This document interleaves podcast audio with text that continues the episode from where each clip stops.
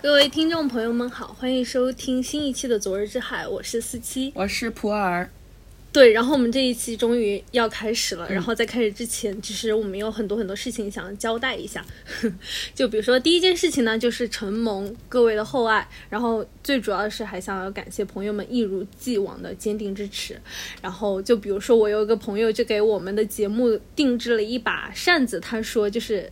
让我来送给大家，嗯，然后所以说这一期呢，我们会在微博抽一位朋友，把这个扇子给送出来，把我朋友的好意送给大家。嗯，然后这个扇子的具体照片我也会放在我们这个节目的详情里面，所以大家也可以看看。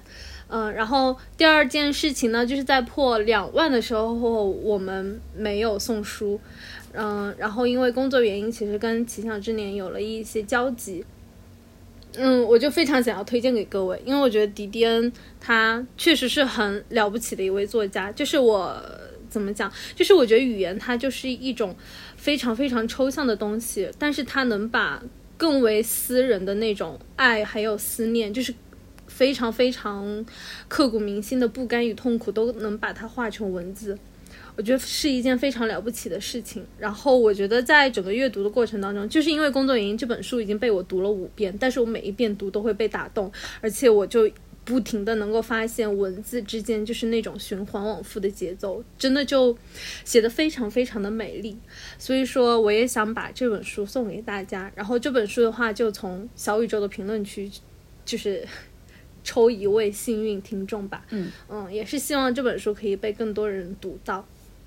然后第三件事情，跟我们这一期有关，就是也算是我们这一期的枝蔓之一了吧。就是因为人工呼吸真的不是一本好读的书，它技巧非常的高超，然后更高的就是它的阅读门槛。某种意义上呢，其实需要读者熟悉整个阿根廷的国家历史，嗯，而且说。而且我觉得再仔细想一想的话，我觉得甚至是需要你对整个欧洲、整个世界的二十世纪的思想史发展，或者说历史的那种思潮是要有一定了解的。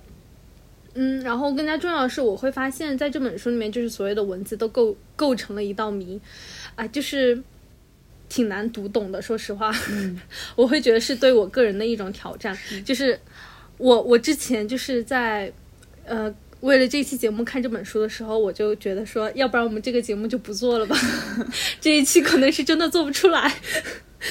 然后，如果不是因为了这一期的话，就是我真的会放弃这本书。但是我觉得最后读下来，我反而是让我觉感受到了我们做播客的初心。嗯，因为一开始我们的想法就是不想要自我重复嘛，是想要体会那种学生时代，然后你去探索跟发现的充盈和快乐。所以说呢，就是。如果不是因为做这个节目，然后逼着我去不断的进入这个很难啃的文字，我也不会发现这里书写的秘密，然后我就更不会去重读什么博尔赫斯，然后去读拉美文学爆炸的对谈。然后现在我就是疯狂爱上了拉美文学，然后今年的任务也是希望可以多读一点拉美文学，然后以后我们的昨日之海也会再多讲一点拉美文学的作品。然后就说回第三件事情，就是我在读这样难懂的小说的时候，其实我的内心就有了一个，就出现了一个反作用力，就是我想读一本非常非常精彩的故事，然后。嗯，听众群里面其其实之前有聊到说青春期的读物嘛，然后再加上或许是最近有人在我的豆瓣时间线上在标这本书，然后其实也让我更加想要去读了，就是乐国恩的《地海传奇》，然后这个系列在国外其实会被划分到 YA 里面，就是青少年读物，但我觉得这个小说可能会跟《魔戒》是差不多的，就是，嗯，是人们。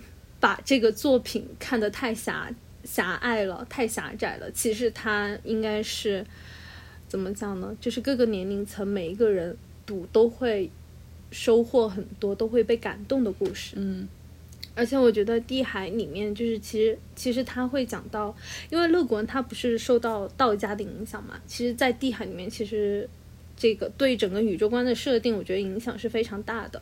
然后在这个小说里面去。就是你会发现，其中对道义还有世界大同理想的那种追求与坚守，我觉得也是近期的我很需要去读到的东西。嗯，所以说呢，就是在这个暑假就想邀请大家一起来参与乐观的《地海传奇》共读。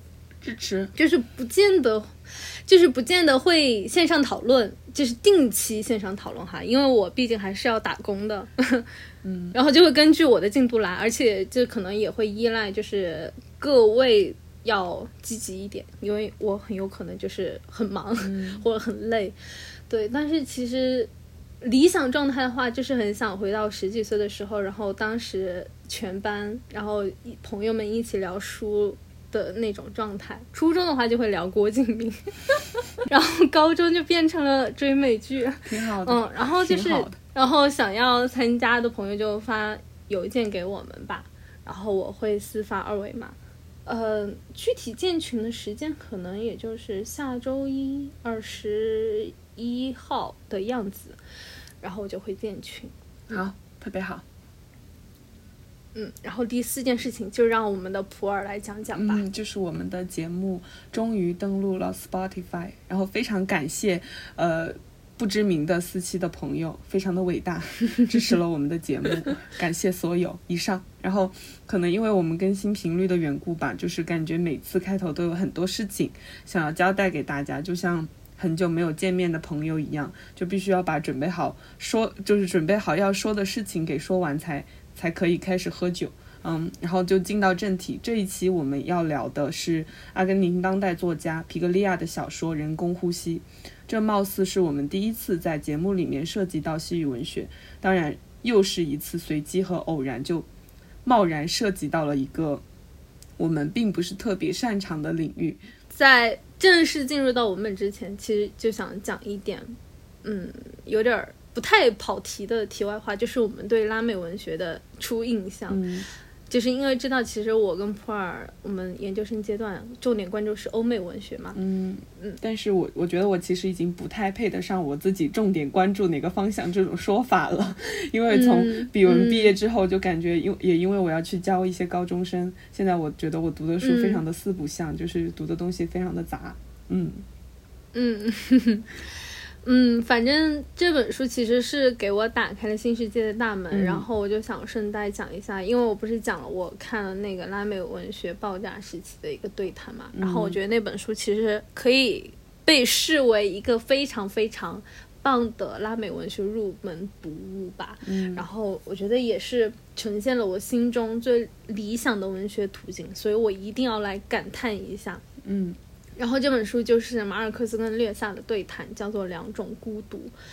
然后马尔克斯在里面说了一段话，让我真的非常非常的喜欢。他说：“我们经常说拉美文学爆炸，就好像是，就给人的印象好像是说，啊、这一块拉美大地，然后在这一时期就突然很巧的，然后所有那些有才的伟大的作家就都找到了属于自己的独特声音，然后就是好像就是一夜之间就出现在了整个世界文学的那种呃那个视野范围内。然后，但是马尔克斯他就说，其实这不是文学的爆炸，更应该说的是读者的爆炸。然后我就很感叹，就是好像是说，是整个世界看到了拉美，但是我觉得或许更应该说的是，是拉美人民他们把自己的目光收回，看到了文学的蜕变，并且热烈的拥抱了它。我觉得这种热烈，哎，真的让我很羡慕，因为我觉得如如果说一个时代能够遇到读者的爆爆炸，一个时代如果能遇到读者的爆炸，这不仅仅是说一个时代的幸运，我觉得更加是文学与这些作家的幸运。然后马尔克斯他就接着说他 他说应该把最好的，然后精力最充沛的时间拿来搞文学才行。他说一个作家要是把文学当当做副业是没有办法写作的。然后我就想，呃，举一我最爱的作家佩雷克的一生来作为一个例子来说，为什么说读者的爆炸是整个文学的幸运？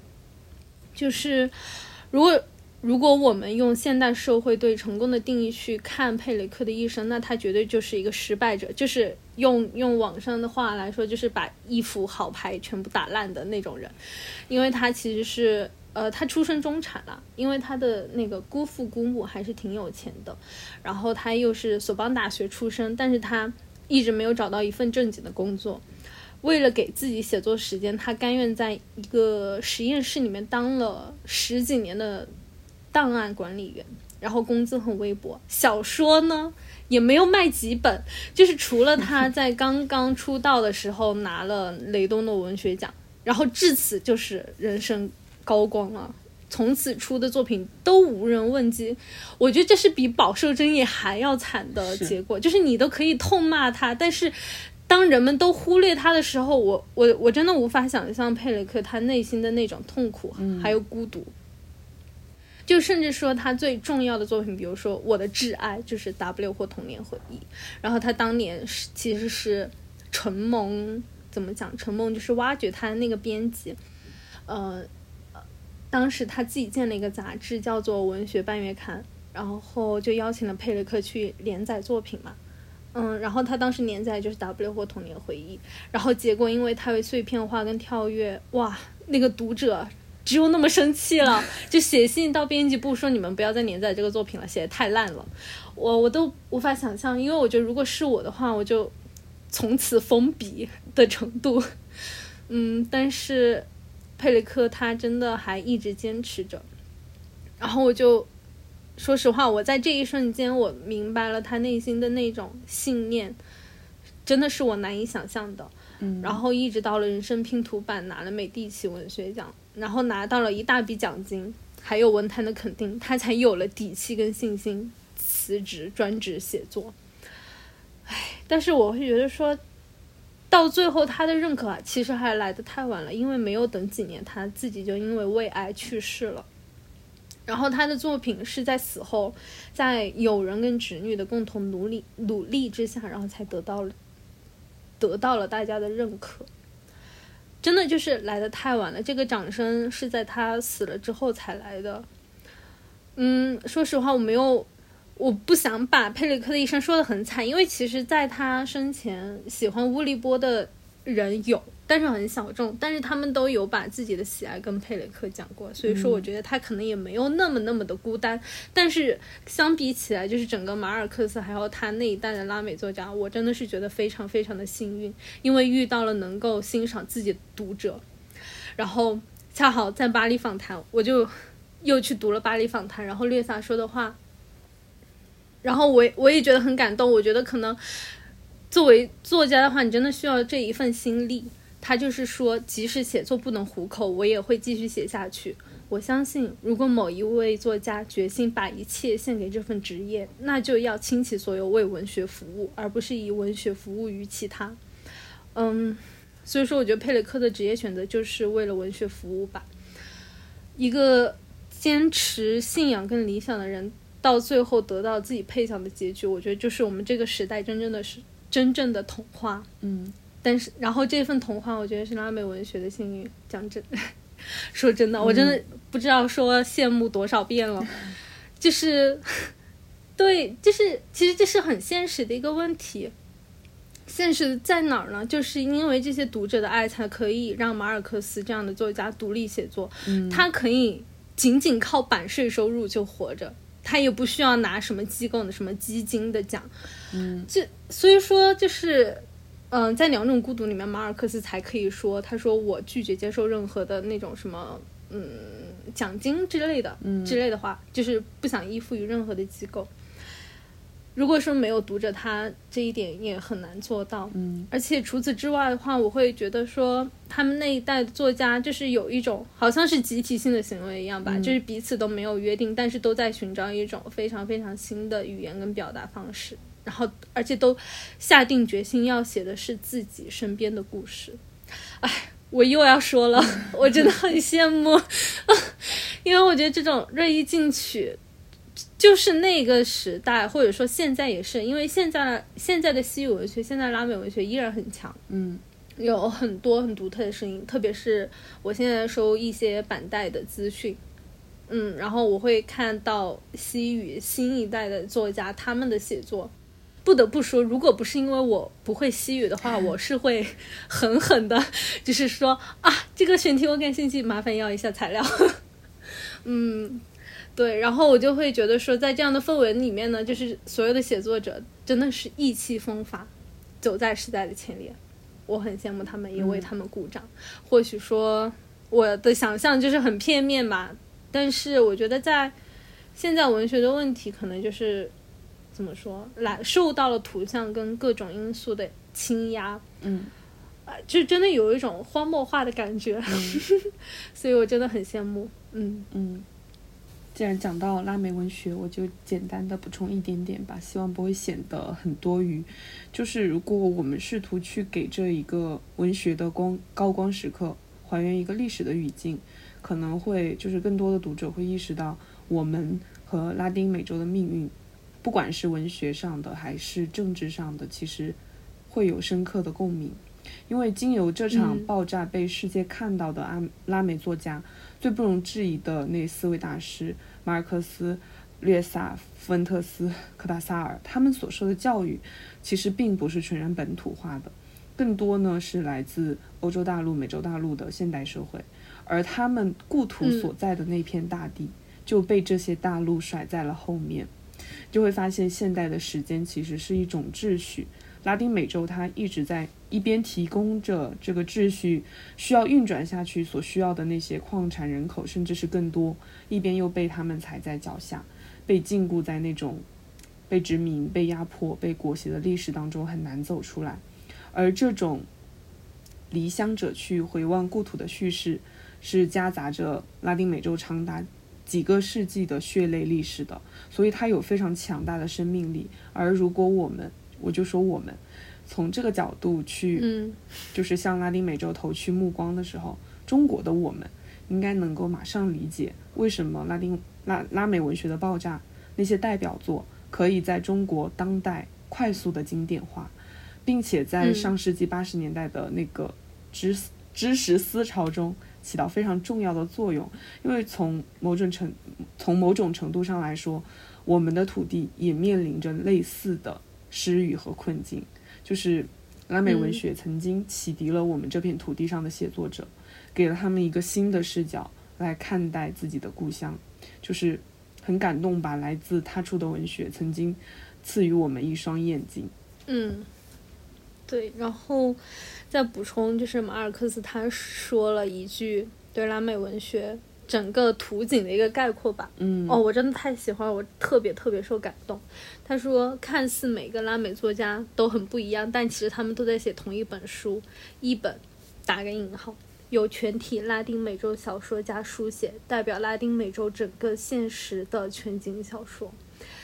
所有人的写作，它的相似性恰恰就在于它的差异性，因为每个人在写作的是拉丁美洲的不同面。嗯，然后。就让我们由此切入正题。那皮格利亚写的是什么呢？我斗胆概括一下，就是我觉得他写的其实就是流亡还有绝望当中的一种坚守。嗯，好，那么就由我先来简单说一下这本小说的故事主线。其实呢，一点都不复杂，我们可以把它分成两个部分。第一个部分是叙述者伦西，他以自己舅舅马吉马塞洛的人生经历为材料写了一个小说。但是当时，这个舅舅已经从伦西的生活当中消失特别久了，然后家里也没有人知道他到底去了哪里。所以说，伦西这本小说的材料来源其实并不是他和舅舅这个人的接触来往和自己的观察，而是这个家族里的人对马基马塞洛这个人的人生的一些转述。也正因如此，这本小说发表之后呢，伦西他就收到了舅舅的来信，因为小说中的很多内容都和。就和都和那个本人马吉马塞洛不一致，然后呢，从此舅舅就和伦西开始通信了。然后马基在这些书信里面就讲述了他自己的经历，以及他岳父卢西亚诺的爷爷恩里克的传奇人生。而这个恩里克的传奇人生呢，就是。马基会选择和他的妻子结婚的重要原因，因为这位恩里克的传奇人生涉及到阿根廷十九世纪的历史。我在这里只能简单的提到一点，因为我最近在看，但是我也没有看很多。就是在阿根廷独立之后的最初几十年，也就是一八一零年之后的几十年，他们的国内政局其实非常动荡的，然后有非常多大大小小的政治团体在彼此斗争，彼此拉扯啊，我们应该也司空见惯了。然后最后呢，是罗萨斯脱颖而出，他成为了一个军军事独裁者。嗯，这个对拉丁美洲来说也是一件很常见的事情。然后他就开启长达二十三年的军事独裁的统治。在这个漫长的独裁时代里面，唯一的或者说唯二的革命组织是一八三七年反对者成立的一个文学沙龙，和第二年成立的一个青年阿根廷的这个组织。然后这两个组织其实都有非常多文学家以及青年知识分子的影子。那么在《人工呼吸》这个小说里面。马基他想要从他岳父当中接过一个事业，也就是去写恩里克的传记。这位恩里克他就是刚刚我们提到的那个独裁者君罗萨斯的私人幕僚，但是同时他其实也是一名间谍，他私底下会去向反罗萨斯的组织传递情报。然后，但是这个恩里克的结局是什么呢？他的人生结局是他精神失常了，在隐异国他乡饮弹自尽。然后卢西亚诺。他就把恩里克留下的书信、日记以及一部名为《一九七九》的小说留给了马基。然后马基他不是在给那个自己的外甥伦西写信吗？他就写到过很多次，他这一生的野心和最后的那个事业，其实就是想要通过这些材料去撰写一部关于恩里克的传记。这就是第一部分的主要内容。然后我们很快的来到小说的第二部分，就是这两个人通信一年之后，马基就约伦西见面。但是当伦西到达了他们的约定地点，这个边境城市康可迪亚的时候，舅舅马基其实并没有出现。等待他的是谁呢？是舅舅的好朋友，叫塔德维斯基。这个塔德维斯基他代替马吉接待了伦西，然后两个人就开始了漫长的交谈和对话。虽然我在这里用了“漫长”这个词。但是实际上，在文本就是实际上只是一个文本意义的漫长，就在那个小说的世界里面，不过只有一天一夜多一点。所以其实伦西他其实一直还在期待着什么呢？就是这个好朋友只是暂时接待我，我还会和舅舅见面。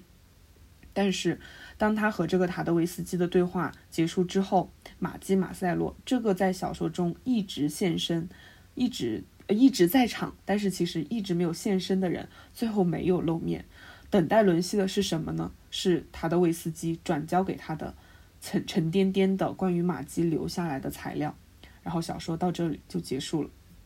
嗯，好，那让我们来进入我们的解读时刻吧。其实，啊，我真的很惶恐，因为我觉得我不太配 讲这个东西，无论是皮格利还是阿根廷，而且最主要是我对阿根廷的了解仅限于足球队。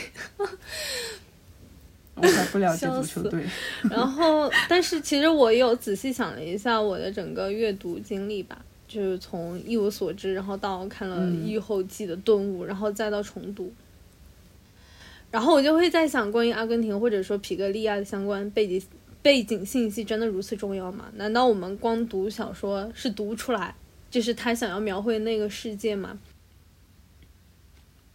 嗯，当然不是。我打断一下，嗯。就我会我会觉我在跟我的同事推荐这本小说，然后我我也给他介绍一下情节，然后介绍完之后，他就有一些望而却步，他觉得他也觉得就是是不是没有足够的知识背景，根本就没有办法理解这本小说。嗯，如果听众朋友，如果你听到了这里，希望你可以相信我说的，就是在读很多小说的时候，茫然无知才是我们作为读者更常见也更合理的一种状态，而且我们读不懂的地方。感到困惑的地方，可能就是我们真正开始去理解作者和小说本身的地方，是我们与他者真正相遇的地方。嗯，然后，对，所以说我想说的就是，我知道大胆开麦，就是面对他的作品吧，或许是拉丁美洲大部分作家的作品，嗯，哪怕我们不知道拉丁美洲那颗被挖开的心脏，但是你还是能够读到一颗破碎、痛苦而且迷茫的心。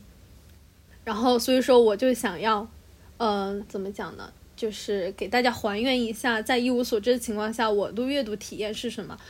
我觉得只有这个角度能赋予我讲这个作品的资格。我想要开始的地方就是直接从第二部分开始，因为这本书其实我进入的很慢了，就是前一百多页，我用“熬”这个字来形容。然后直到侄子伦西出发去寻找舅舅，然后整个小说到目前为止哈，然后才渐渐开始变得有趣起来。然后刚刚普洱也讲了，就是在这里迎迎接他的是塔德维斯基，而不是舅舅马塞洛嘛。嗯，因为我觉得呃。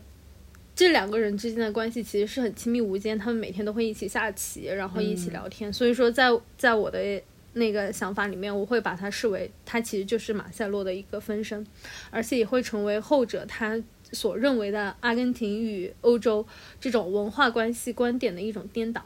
一言以蔽之呢，就是说，呃，当然我们也是一样的啦，就是像像我们这种。可以说吗？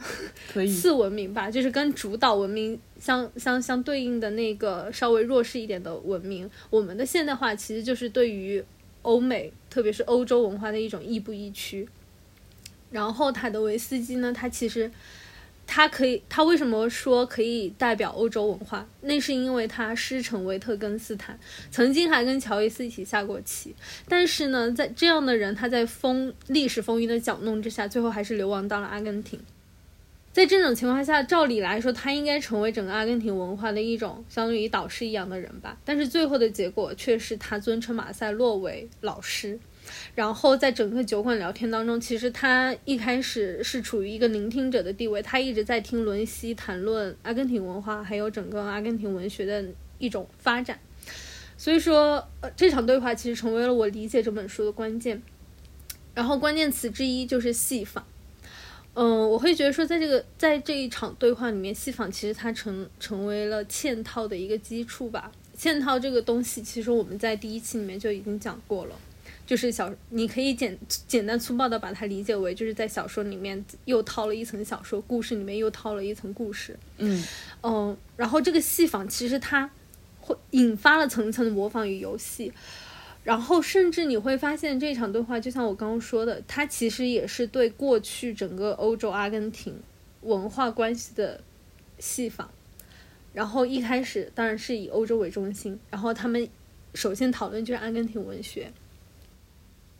然后你会发现，嗯，就是你会在这里面发现了我们文化发展的一些影子，嗯嗯，比如说伦西他就说，阿根廷文学其实始于一个错误，这个错误就在于法昆多这本书，他搞错了所引用的法语的出处，但是呢，就是引用法语的这个姿态比引用什么话要来的更加重要，因为就是通过用法语这种呃。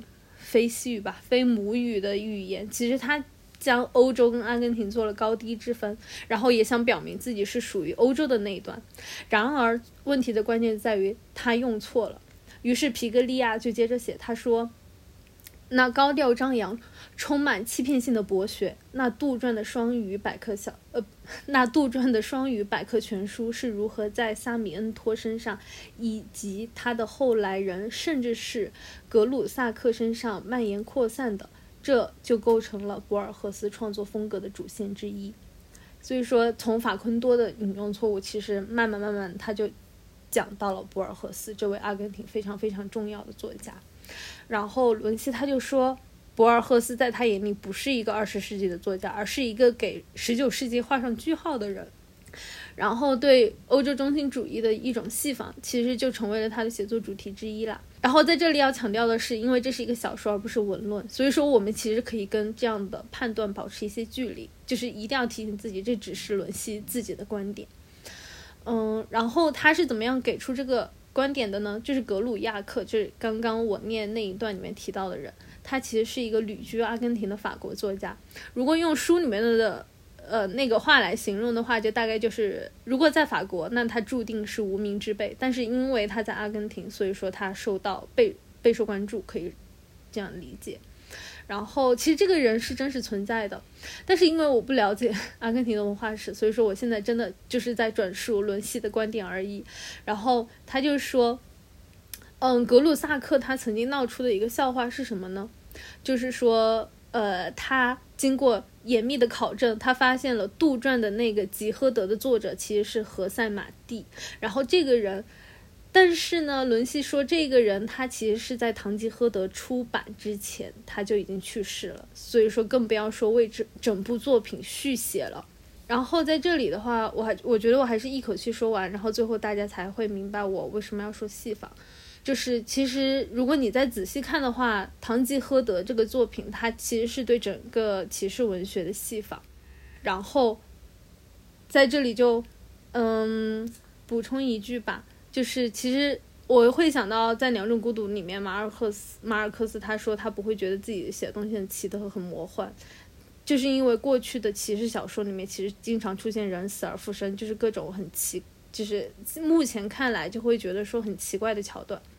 但是，然后我就因为他这句话，我突然意识到，《堂吉诃德》其实某种意义上，呃，也不是某种意义，就是真的就是终结了骑士文学，然后在现实主义就在这里开端了，可以这样。可以这样理解吧，然后又因为这本小说呢，因为在这本小说里面，其实作者以及除了堂吉诃德之外的所有人都有都用一种非常现实的目光来看待他的幻梦，以清醒的现实意识，其实他拒绝了去相信这样的故事，所以说你会发现过去的骑士传奇就沦为了笑柄。那首先这就是第一层嵌套了，是唐来自堂吉诃德本身的。然后再说回那一个人的观点，就说，嗯，他要去推导出杜撰吉诃德的作者到底是谁。其实我后面写讲稿的时候，我才发现，其实这是一个伪伪命题，差点就把我给绕进去了。因为如果大家去看过《堂吉诃德》，然后你就会发现，嗯，他那个所谓的第二卷就是塞万提斯他假托第三人写的。啊，当然，课或许是我学艺不精了，但是在我学识所及之处，就是在作者身份这一点上，其实根本就没有什么争议和公案之处了。然后，其实是塞万提斯他自己就是玩了一个叙事的嵌套结构，所以说有的是，嗯，这个就不说了。嗯，所以说你会发现他的整个论论证其实是很荒谬的。然后，为什么为什么这个东西跟？最后竟然跟博尔赫斯扯上了关系呢？就是因为博尔赫斯有一个短片叫做《吉诃德》的作者皮埃尔·梅纳尔，然后伦西他就觉得说博尔赫斯的这个短片其实就是戏仿了这一个旅法呃旅阿根廷的法国作家他的那个做法，然后我就因此去重读了这个短片。我我也要说，我觉得伦西的想法很难成立，因为。因为我觉得这个戏仿其实并不是小说的重点，而且我会觉得说，或许这是伦西的借题发挥了。因为他，嗯，博尔赫斯这个短片，他其实写的是一个作家试图在二十世纪去写一本吉诃德，不是。然后那个作家他希望是能够逐字重新写出堂吉诃德这个小这个小说。但是他采用的方法不是说我要直接忘掉从塞万提斯一一六一四年开始写这个小说到目前为止的历史，就是说你要重新去回到塞万提斯的年代，然后他的做法是，他要让自己成为堂吉诃德，他要写出一部一字不差的小说。那从这个意义上来说，这这难道不也是戏仿吗？嗯，然后那他究竟是为什么？要这样去做呢？于是我就从头又看了一遍博尔赫斯的小说，我就会发现，这个小说的关键之处，其实回答了。怎么讲？人工呼吸第一部分对于传记的执着，就是对于马塞诺还有那个恩里克他们要去努努力完成不可能完成之书的坚持，那就是他决定抢在人类所有艰辛化为乌有之前，着手进行一项极其复杂、事先就知道是无足轻重的工作。所以说到现在，到底套了套了几层？故事呢，就是呃，我觉得我刚可能还没有讲清楚的一点是，为什么说博尔赫斯他是戏仿了那个人的做法，就是因为他杜撰出来的那个作者何塞马蒂，他是在写《堂吉诃德》之前就已经去世了的，对吧？然后，然后博尔赫斯，呃，他的那个戏仿呢，就是说他创造出来了一个，一个一一个作者。然后这个作者其实是在整本小说已经出现了很久很久很久之后，然后他才，然后他决定他自己又要重新去写一本这样的小说。其实你会发现，这样一对应起来，好像确实是伦西的观点很难以成立。嗯，但是我们就姑且跟着他的那个思路去走吧。你就会发现，从骑士小说，再到堂吉诃德，再到博尔赫斯，再到格鲁亚克、伦西，他自己一共是五层嵌套。嗯，然后现在，对，然后你就会发现，就是这样一种层层解读，它跟人工呼吸的第一部分其实是有非常紧密的联系的。因为我就是当时我就写到这写讲稿写到这里，我就去跟普洱说，我说天呐，这本小说是两个小时能够讲完的吗？然后他就说他正好写到了，正好读到了第一部分的最后一封信，然后就突然顿悟了一个问题，就是这一层层的嵌套，恰好是第一部分，就是那些书信里面的最后一封，就是那个那一封信是被审查员，就是阿罗塞纳一层层破译出来的那个。那个举动给诠释的彻彻底底，就是更怎么讲？嗯，更简单清楚的跟大家说这个层层解读到底是怎么回事。就是说，他作为一个审查员，他每天的工作任务其实就是要去读人们的私人信件。然后那个时候的人们，他们其实为了规避审查，就会使用另外一套秘密的语言，然后去。间接的说出他们真正想要说出的话，然后他的工作就是去破译语言。他们他要找出在这种看似无害的文字之下，他人们想要偷偷藏进去的信息是什么。于是他就拿到最前面的信，他都没有读出来一个所以然了。然后最后一一封信，他非常顺利的立刻就找到了藏在信当中的那个信息究竟是什么。但是他并没有止步于此，他突然又意意识到另外一个问题。他说：“其实密码本身也可以被加密。”于是他又开始去破解这个密码又是什么。然后到了第三层，呃，到了第二层密码被他发现出来之后，他又接着破密。然后于是，于是你会发现这个信息它就一直在不停的变。然后如果说你把这个这个举动跟伦西他这样去。层层剖析，以西方的方式去层层把这个整个阿根廷的那个阿根廷文学的那个整个发展脉络给对应起来的话，你会发现，其实伦西他做的也是同样的工作。嗯，然后，然后，伦西的那个观点就真的到此为止了吗？呃，其实也没有。然后他就会接着说，开启二十世纪小说的是阿布 罗伯特阿尔特这个人。然后这个时候，他的对话者马科尼就是就很不认同。他说：“可是阿尔特写的很差，哎，哇！我真的一秒幻视了之前跟我们专业同学还有公司同事的一些一些聊天场景。我是就有的时候就会，我同事或者谁就跟我说他觉得谁谁谁写的好，我就会直接来一句：可是我觉得他写的很差。然后，但是但是伦西这里的话，就是让我想到了很多吧。就是写的不好，嗯，伦西他自己是承认的，但是他必须要说的是，写的不好这个衡量的标准其实是非常传统的那种呃文学标准，就是说你要写一个美文，要标准流畅，然后要用一种 标准的西亚呃一种标准一种标准的西班牙语去写，所以说以这样的标准来看的话，就是。阿尔特他的文字跟风格就很很糟糕，但是对于伦西来说，他就会觉得这恰恰是他的优点，因为就是过去的那种标准，其实已经不知不觉的与意识形态有权力混杂在一起了。然后这里他就写了一句话，他就说他眼中的民族文学不是单一的，那不过是统治阶阶层强加给大家的语言。所以说，其实，在过去成就那种标准里面，它要求是一种纯净的西班牙语，是一种没有被移民污染过的语言。然后，这种呃，这种标准其实也要求你在一篇文章里面要尽可能的准确、简明且不重复的去写作。嗯，然后你会发现，其同时你也会发现，这个小说也是对这种标准的一种。怎么说呢？反驳，或者说用我们的核心概念，就是说戏法，因为你会发现有很多话都会重复出现。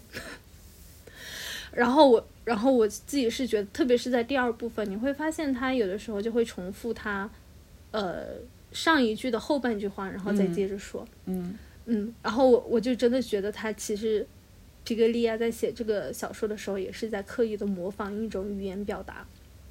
然后在这里又要夹带私货，我就很推荐大家去读罗兰巴特的一个论战之书，叫做《批评与真实》。然后你就会在其中读到文学批评它怎么样暗含了一种意识形态，然后怎么样暗含了一种单一性话语对意义的控制吧。嗯，但是，但是我还是要强调的一点是，罗兰巴特虽然说他的那个反驳写的很精彩，但是他并不代表他的对立面就一定是错的。然后怎么讲？嗯，这个以后有机会再具体展开吧。那我们回到这个小说本身，就说阿尔特他自己的语言风格到底是什么呢？然后念一下原文。阿尔特的风格是用语言的混合物、残痕和碎片创作。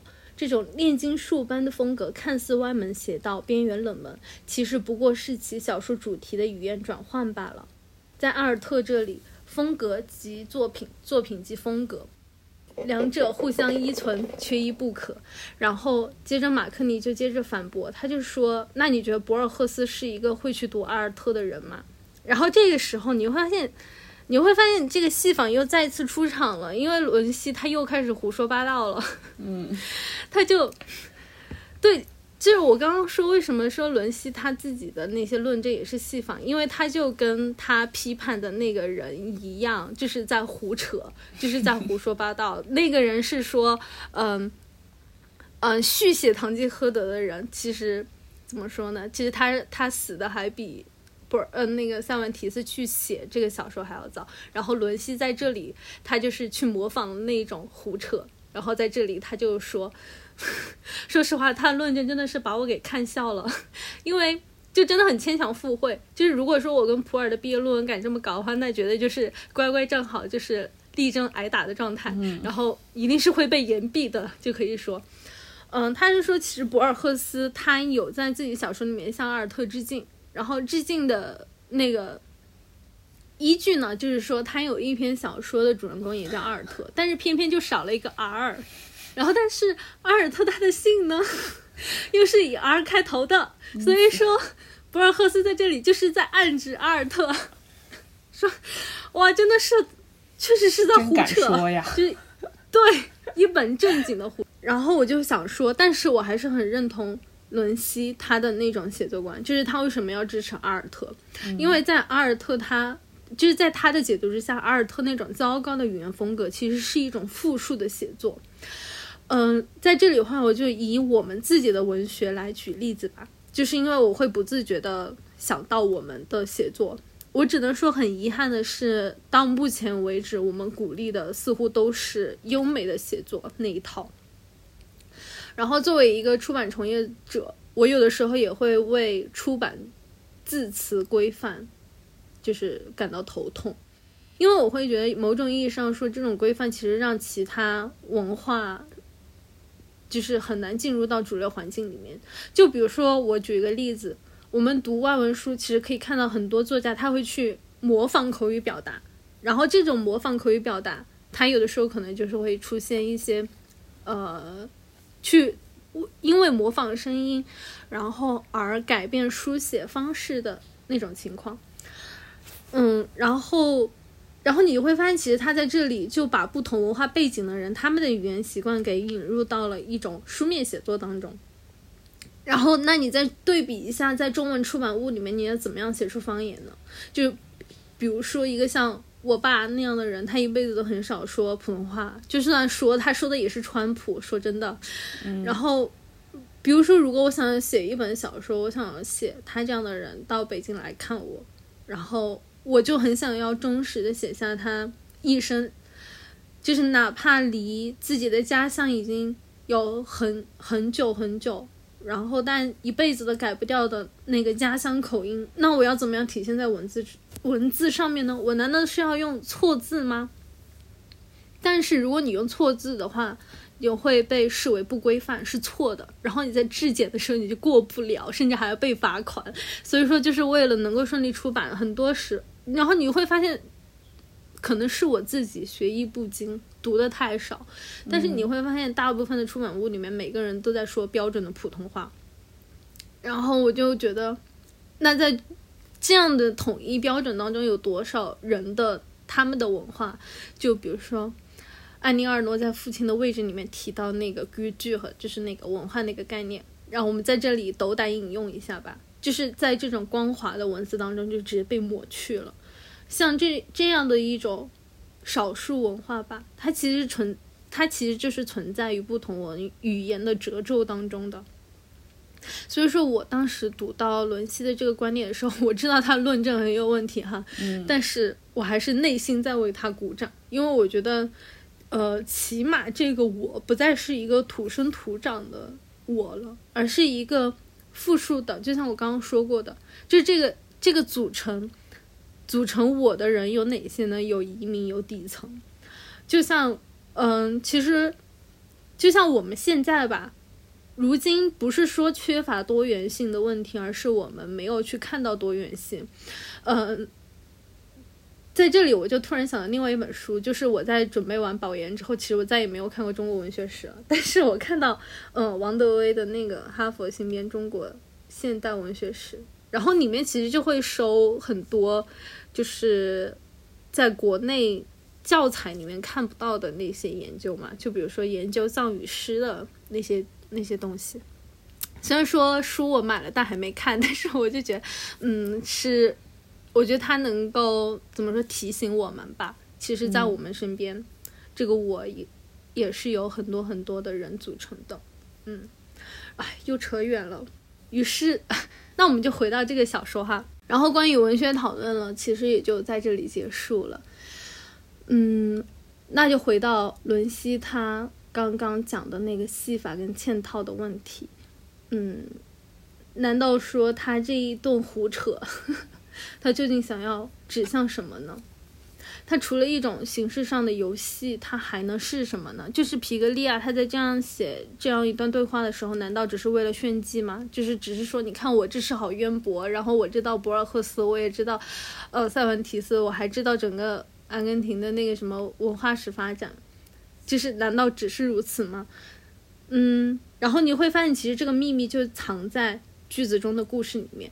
然后在真正揭晓这一切的动机之前，我必须要说的是，你会发现，除了整本小说里面，除了第一部分的第二节，整个小说是没有引号的，对话之间甚至都没有引号。所以说，你就会从第二部分，或者说从。呃，一开始你就要仔细去分辨哪句话究竟是谁说的，这也给阅读增加了难度。这句话的我究竟是谁？然后到了第二部分更是如此，你就必须要，就是我甚至拿了一根铅笔，然后在语词的语流当中强行进行分割，然后试图要找出这个话语的起源。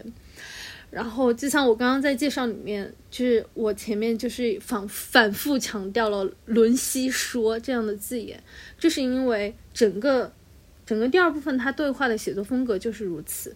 然后，那去掉引号，他这个他这样一种做法，最后会导向什么呢？嗯，你会发现他去掉引号，但是他不会对人称代词进行调整，就是像我们小学时候学，你就会呃。老师就会教，反正我的老师就会教我。他说一句话，比如说，嗯，我说我今天，呃，我之前遇见了一个人，然后改成他说他说的话，就是说，他说他之前遇见了一个人，大概是这样。但是皮格利亚他真的只是简简单单的去掉引号而已，他不会改变人称代词，然后整个语言表达就会变成他说我之前遇见了一个人，然后你就会发现整。如此一来，这个嵌套就体现在句法当中，然后在这些讨论当中，哇，我真的第一感受就是昏眩晕，我真的失去了方向。于是我就刚刚我也讲到，我就真的拿起一根铅笔来进行断句。但是我大胆大胆的揣测，这种眩晕就是他想要达到的效果。那么那个故事究竟是什么呢？就是那个被句子包裹起来的故事是什么呢？你会发现。呃，啊，算了，我觉得我还是先念一下，跟大家直观的呈现一下这个语言风格究竟是什么，然后再进行分析吧。嗯，然后这个核心的故事原文是这样讲述的：就好比这就是拐角，这个杯子就是我，这就是特罗特罗伊，我说的没错吧？贡萨雷斯，嗯，没错，贡萨雷斯说：“瞅瞅，乔罗，瞧瞧，这是谁来了？”特洛伊。对我说：“站在酒吧柜台前面的那个家伙说道，要一包烟。”伦西说：“我朝铺子那边看了一眼，天哪，我差点吓，我吓得差点昏厥。就是我刚念完一整段，我相信很多人都是会怎么说，一头雾水吧。”然后你就会发现，其实他这一段想要讲述的是什么呢？就是这一，就是这一段对话，其实是伦西跟，呃，塔德维斯基他们在买烟的时候听到的。然后他听到了一队人，他们，他就是在讲他们，有一天看见了有一个人出现在拐角那儿，然后并且为此感到非常非常的惊讶。那是为什么呢？就是你看到后面，你就会发现，嗯，原来是因为那个人他曾经杀死了自己的五个兄弟，但是呢，此刻却非常的光鲜亮丽，得意至极。于是他们很自然的发出了一个疑问：他说，难道一切都黑白颠倒了吗？这个疑问就是一切，就是核心。就像刚之前的那个戏法，如此的颠颠来倒去。其实我我会觉得说，他就是想要呈现一个已经颠倒黑白不分的一个世界，甚至是整个语言它带来那种眩晕，也是我们面对这一个黑白颠倒的世界不由自主的产生的一种眩晕。然后我想说，就是那这个那刚刚我已经念了这一段了，那我就要再再返回来他的这个语言风格上。它究竟体体现了什么？首先，我觉得第一点就是，它让不同的场景同时出现在了读者面前，它是没有先后顺序的，因为一切就是在对话当中发生。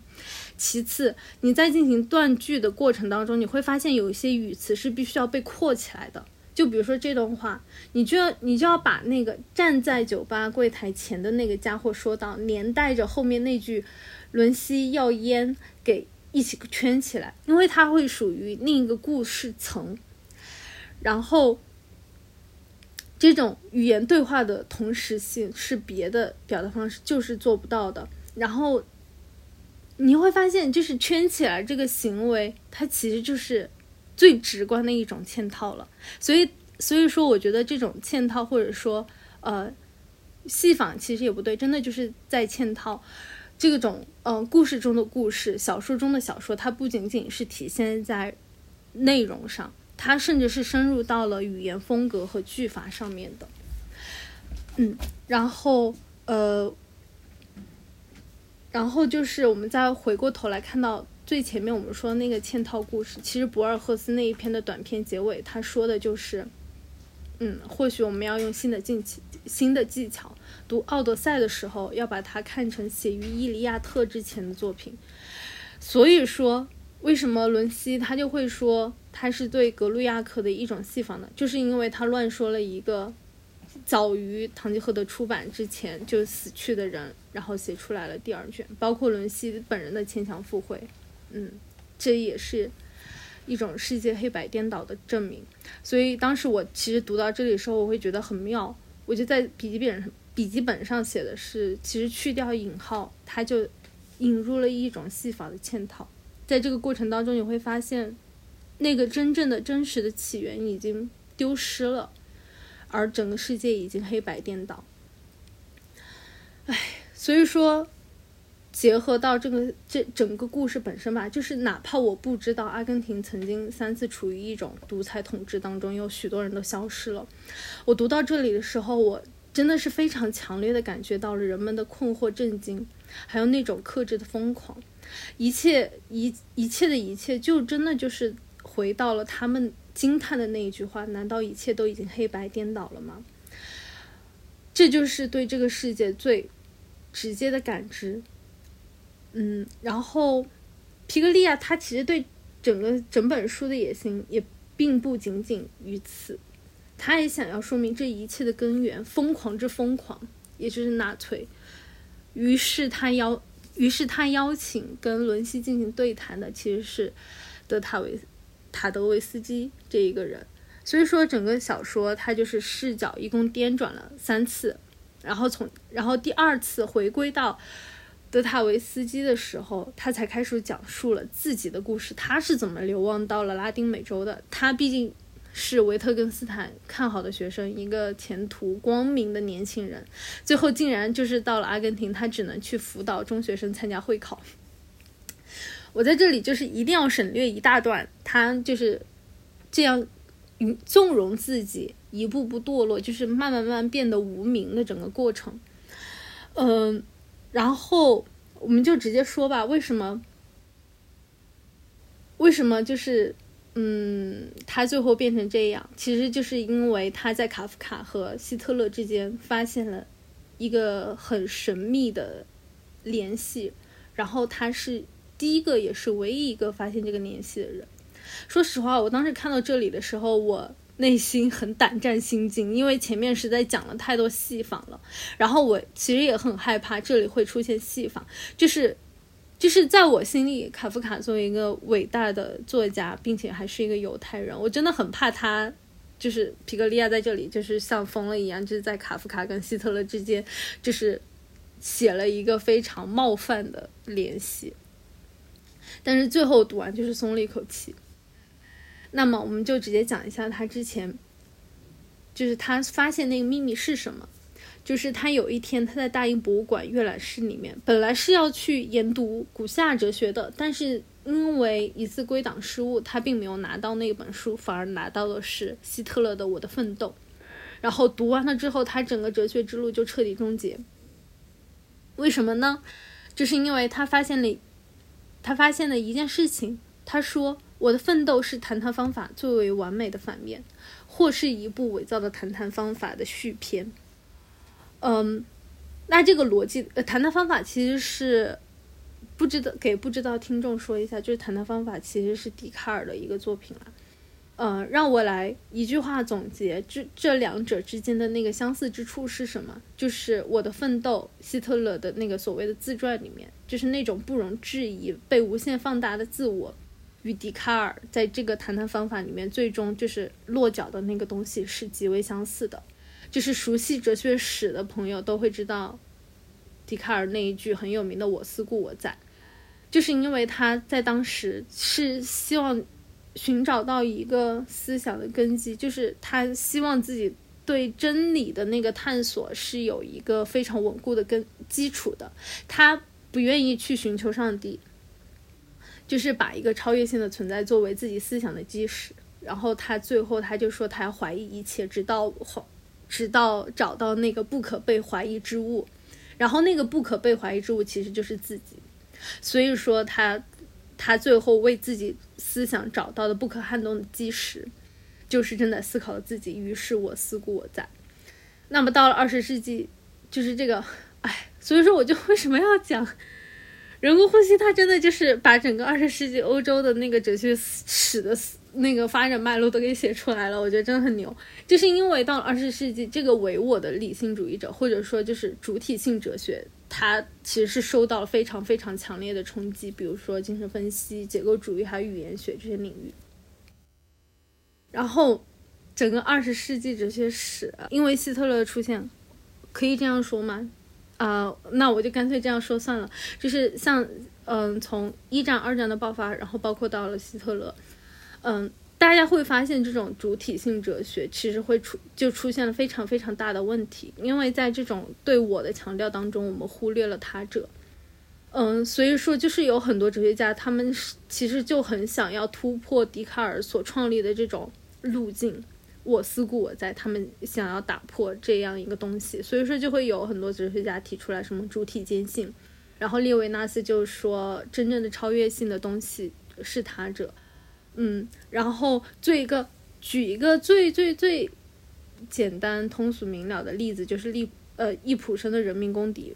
其实他跟那个哲学思想史脉络没有多大的联系，但是呃从这个故事里面，我觉得其实非常彰显了那个主体性哲学，或者说对我的过分强调可能会导致的一些问题。其实我当时读完这个这个剧本的时候。我真的是被吓到了，但是当时我肯定不敢在课上就是做分享的时候说这一点，毕竟就是易卜生他这一本《人民公敌》就是被视为社会问题剧的一种典范嘛。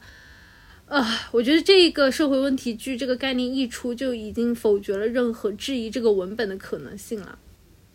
然后简单简单讲一下《人民公敌》它的那个剧情概要是什么，就是呃，读过这本这个剧本的人就会知道，说其实这个矛盾的一开始就是从修建疗养圣地开始的。然后就是有一位医生，他发现这里水质有问题，想要叫停整个项目，但是。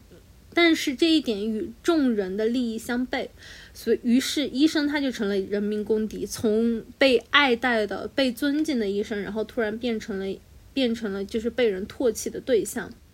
但是他就一直觉得说自己坚持的这个东西是对的，然后他在不停的抗争，然后他也希望就是未来的年轻人有更多人可以追随他一起来反对。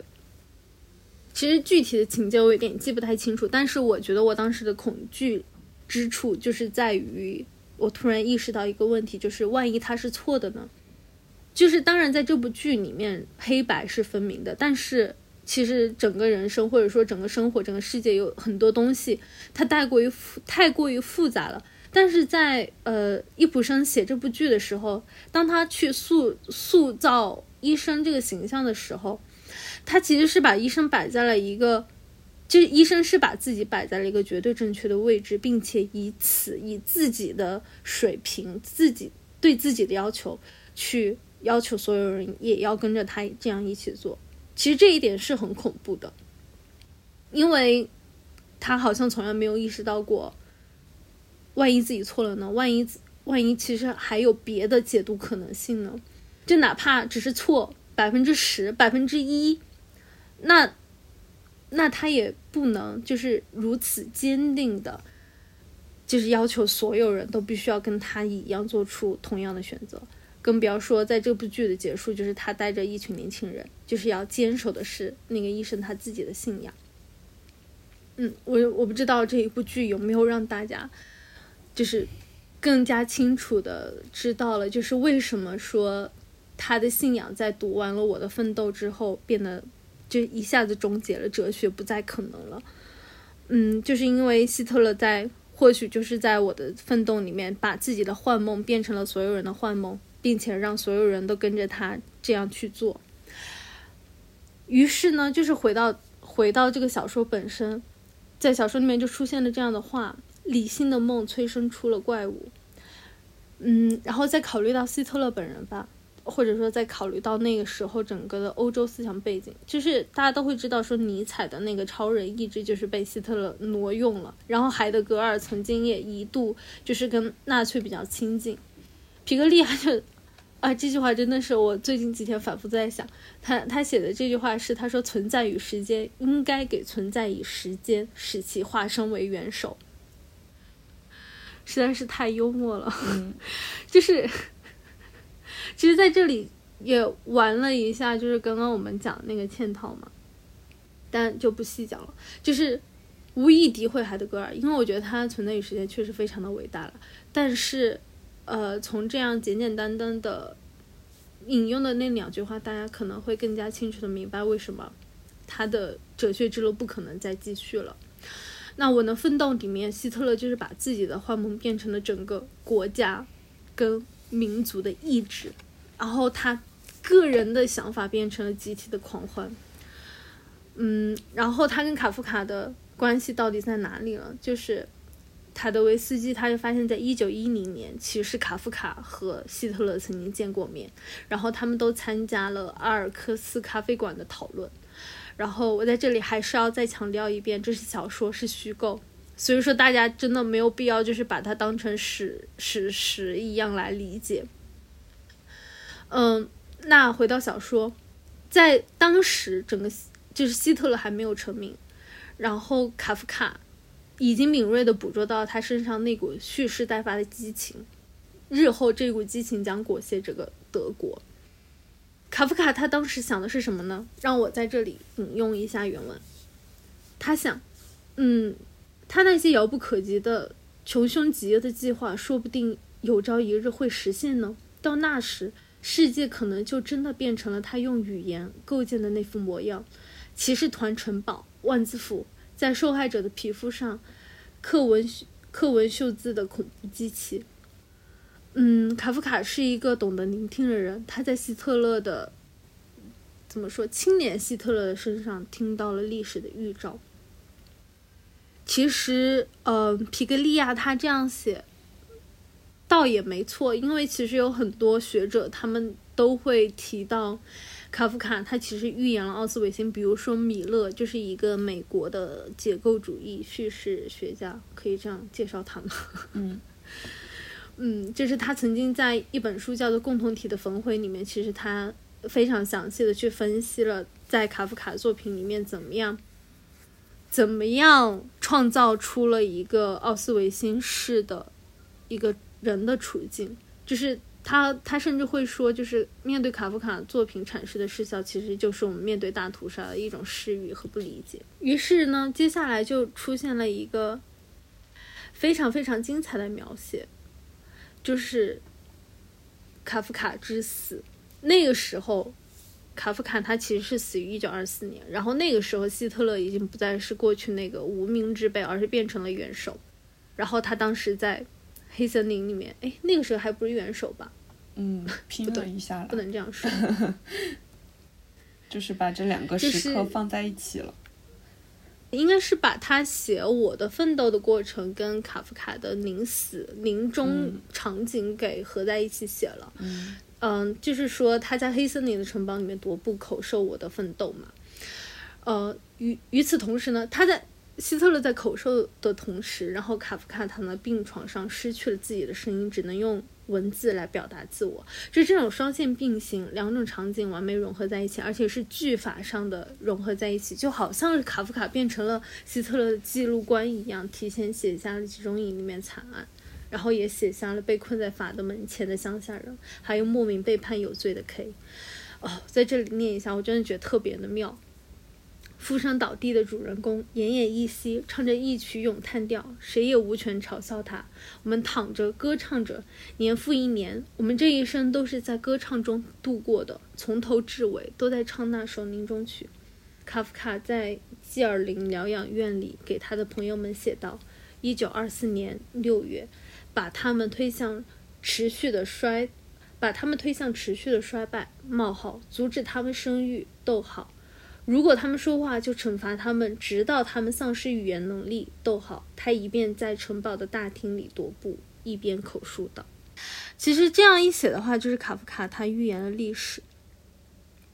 然后这幅景象其实是难以诉说的，他甚至是可能他都是模糊不明的。于是去书写这样一份模糊的历史，而且是属于未来的历史，其实是一。”是一件非常非常艰难的事情。那为什么说塔德维斯基他在这里要讲这样一个故事呢？当然，这其实是与文学有关，因为他想要告诉伦西一件事情。嗯，这个就放到后面来讲吧。嗯，因为在这里其实普尔也准备了。很长很长一段，就是卡夫卡跟大屠杀之间的关系。我们可以先推迟一下这个文本的核心到来的那一个时刻。嗯，就是因为刚刚那个，就是卡夫卡和希特勒这一曲协奏，真的非常非常的让人震撼。而且我看这几页的时间，差不多是凌晨四点。这是一段 让我心跳加速，然后一下子睁眼到黎明的文字。所以，请允许我在这里接着四期。把这一段再现一部分出来。嗯，接下来是原文的部分。一九二四年六月，卡夫卡在疗养院里奄奄一息，他会在午夜时分死去。在城堡里，听到垂死之人吟唱的咏叹调了吗？一般来讲，逗号，他们应该学会。他突然停住了，助手们也立即停了下来，围着他，划掉刚刚这句话，换成我们必须严格教导他们。逗号，让他们掌握德意志的语言。逗号，唯有如此，才能确保他们服从我们的命令。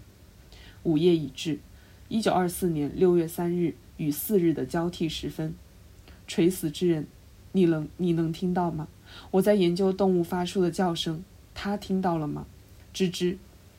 那只虫子在他的洞穴里叫着，惊恐万分，在夜半时分叫着。与此同时，远方传来某人的脚步，城堡里来回踱着步。与此同时，远方飘来垂死之人吟唱的临终曲，余音袅袅，飘渺如丝。一九二四年的六月三日，塔德维斯基说道：“我觉得这一段内容真的必须用伟大来形容。我会给出我的理由，因为你会发现，希特勒在口述，同时也是在宣告。他在这里说的每一句话，都落地成了一次行动，一个事件。而我们都知道这些事件是什么。但是此时此刻的卡夫卡奄奄一息，他失去了所有的声音，他只能书写临死之人的咏叹调。”是卡夫卡死前最后的挣扎，也是他留给我们的预言。如果说我们读懂了，就会发现，当希特勒在斩钉截铁宣告那些的时刻，欧洲大陆上的人临死之人有那么多，但是谁听到了呢？所以说，卡夫卡的小说，于是也就变成了那些注定在未来会被伤害之人的悼词。在这一段里面。这个他的人称已经混乱掉了。当然，在《人工呼吸》这本小说当中，其实是一件很正常的事情，就是你要自己去辨别到底哪一个他是卡夫卡，哪一个他是希特勒。虽然一切都非常的明了，那个斩钉截铁在口述着一切的就是希特勒，那个用问句去反复提问的就是卡夫卡。那他的。就是卡夫卡的小说，他是怎么去预言大屠杀的？我可以做一个简单的补充，就是那个米勒他其实不这样解读的。第一个人，像本雅明·布朗肖以及很多同时代读到卡夫卡的人，似乎都在其中感觉到了什么，这种预言。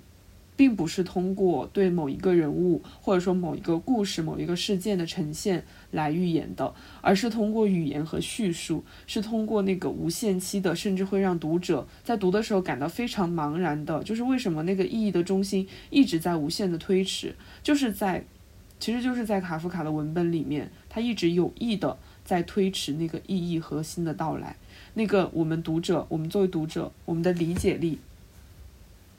会得到实现和成全的地方，就是那个核心，它就是一直在推迟这一刻，而他推迟的办法呢，就是用琐碎的语词，用真实的细节，就是用那个小说人物都没有办法理解自己真实处境，所以也没有办法去摆脱那种茫然和无力。他为什么要推迟？为什么要去推迟格里高尔的死亡？为什么要让让一个土地测量员永远都走不到那个城堡的中心？因为。就是他小说的那个核心，其实那个只要他直接说出一句话，就像希特勒那样直接表达出来，或许每个人都可以听懂的那个真相，其实是我们没有办法承受的。就是我们的理性、我们的知识、我们的智慧和道德，我们人类花了那么久的时间来包裹、装点自己以及自己所处这个世界的东西，可能都会在这句话面前崩溃掉。但是，嗯，卡夫卡的预言，这种预言到底？来自哪里？其实就是来自于他对他所处的那个世界最真实的体会和感受。就他作为小说家，已经感知到了这个世界一往无前的方向，也许就是欺骗、血腥、冷漠，甚至是屠杀。他感知到了，所以他必须要写下来。但是他也感知到了，所以他也不敢把那个写下来。但是很遗憾，他所推迟的一切仍然真实的发生了。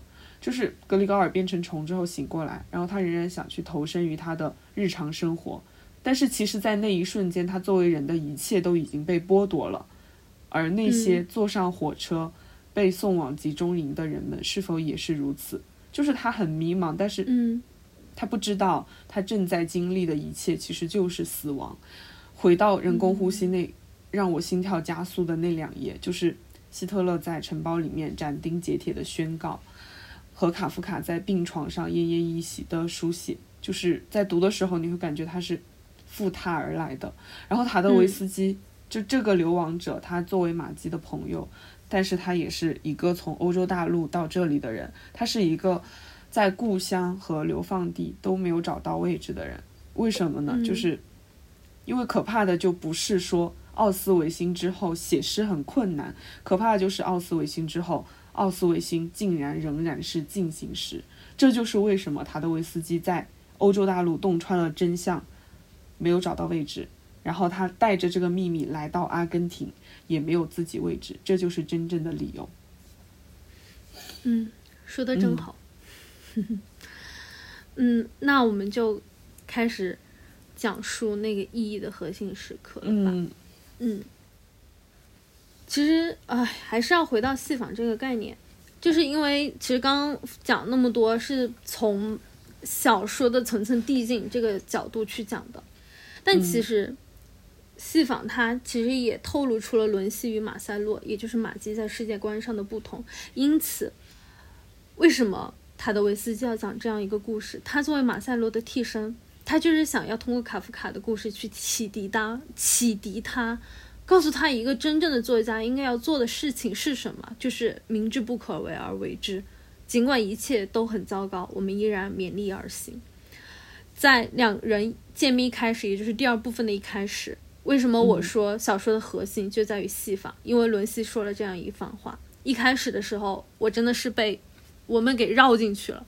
我会觉得说，嗯，伦西说的有道理，但是当我重读的时候，对，真的，然后，但是当我重读的时候，我才慢慢的去跟文本保持距离，我开始去思考伦西说的那一切到底对不对？我真的就是跳脱了在那个言语对话的那个语流之外，你才好像能够洞穿到一点点真正想要表达的东西是什么。嗯，伦西他一开始说的是，戏仿是今天唯一表达的现实，再也没有新现实。具体怎么说的呢？所谓刺激难忘的经历，不过是戏仿而已。他说，戏仿不再是迪尼亚诺夫及其追随者眼中的那个戏仿，不再是文学革新的标志，而是一跃成为现代生活的中心。我只有。我只是有这么一个想法，就是戏仿早已离开原地，四处蔓延，侵入到人们的言行举止之中。那些地方，不管是发生过重大事件，还是记录过刻骨铭心的经历，或是见证过激情飞扬的时刻，现如今只上演着戏谑和模仿。这无疑是一种非常非常悲观的时间观跟历史观，就好像是人类从古希腊罗马的黄金时代之后就一路倒退。但是这。这个其实也是很多欧洲文化史学者就是会持的观点，呃，特别是那个什么维科的新科学里面，其实就是按照这样的一个思路去写的。嗯，所以说你会发现，其实这本书跟怎么讲，就是真的是渗透了好多好多哲学史跟文化史的内容，就很伟大，很了不起。嗯，然后那回到小说的核心，为什么要讲这样一个故事，甚至是。甚至是从第一部分吧，我们回顾到小说的一开始，就是在通信里面，伦西就说这片大地自从拉丁美洲被发现了之后，就再也没有发生过什么样重大的事情了，无非就是出生讣告还有军队这些破事儿。这句话就是不应该被轻易放过的，因为作为读者，你应该去质疑的。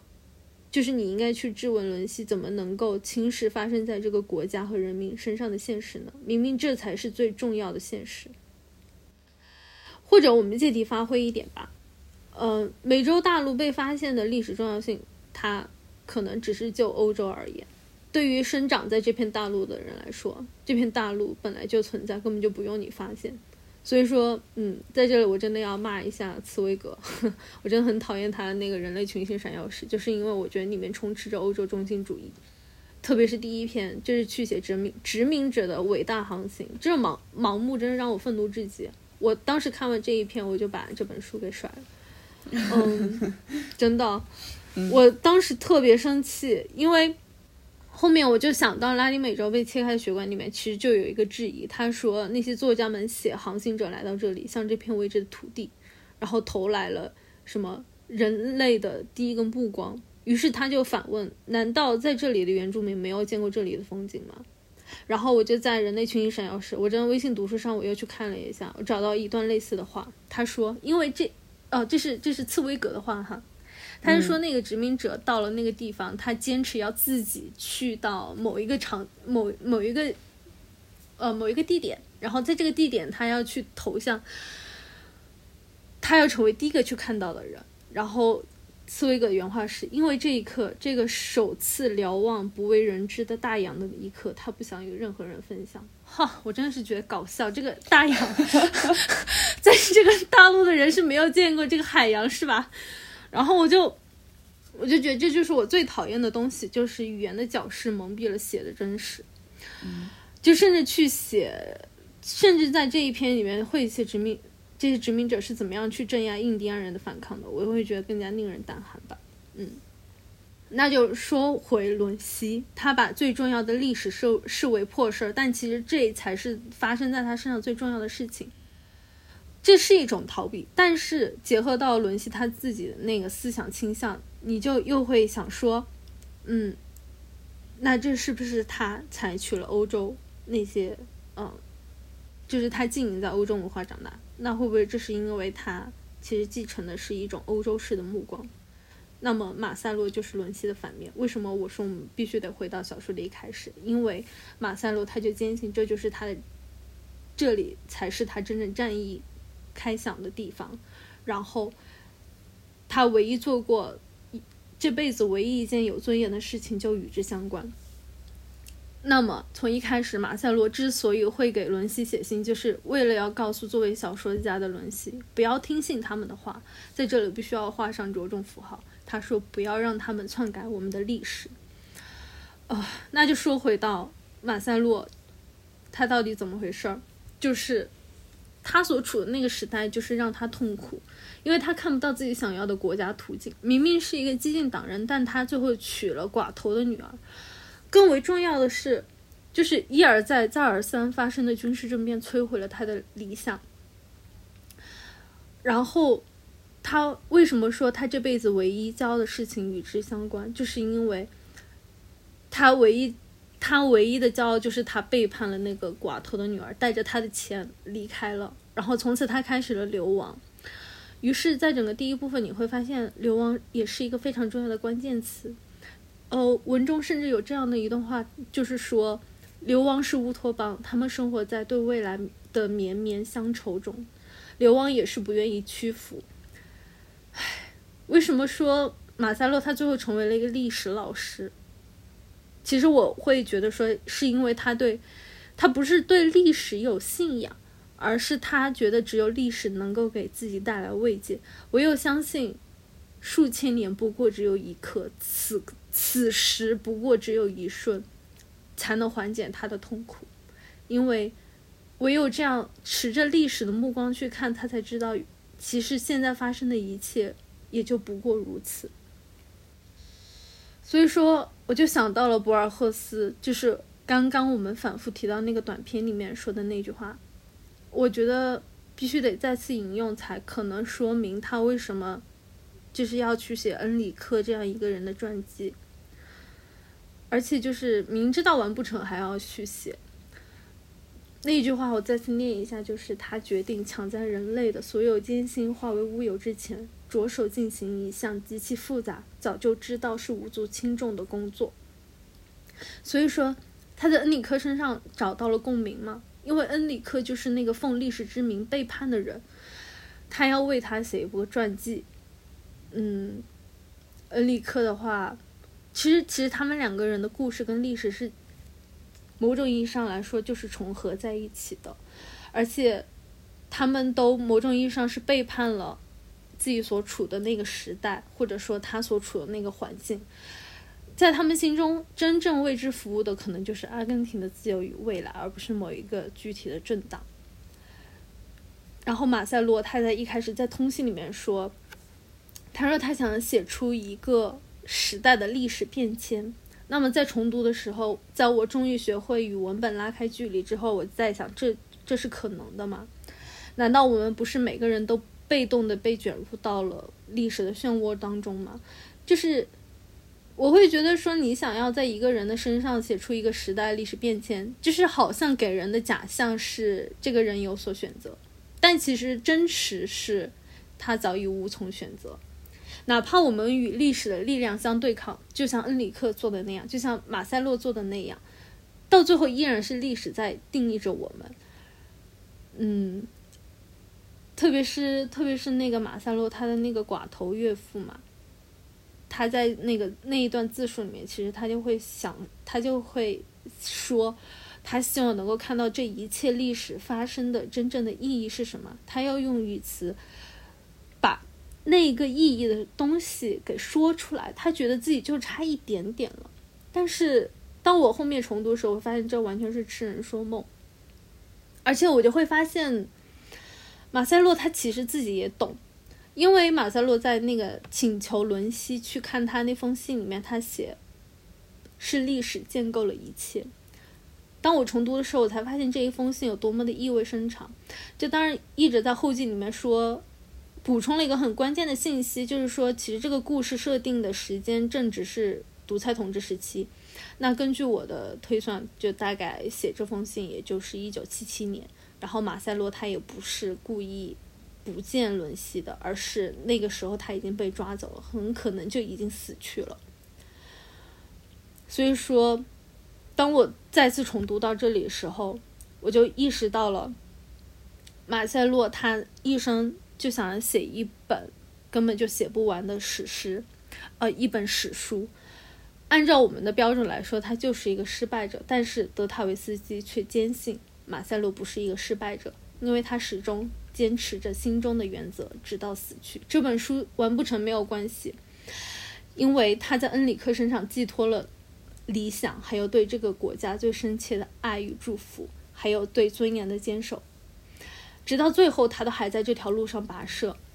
信里面有这样一句话，他说：“让我们在这台制造梦，让我们在这台制造，让我们在这台制造幻梦的织机上编织我们的不幸吧。”再一次发散一下，就是这一台织机的名字就叫做历史。我们可以与历史对抗，我们可以对当，我们可以与当代的历史对抗，为了。未来的那份历史而背叛现实，背叛现在，尽管会遭遇不幸，但这没有关系。这句话意味深长。直到我重读，我才读出这一番意意味来。然后当我看完这这一段了之后，我一不小心又翻到了结尾。其实说实话，我真的很感动。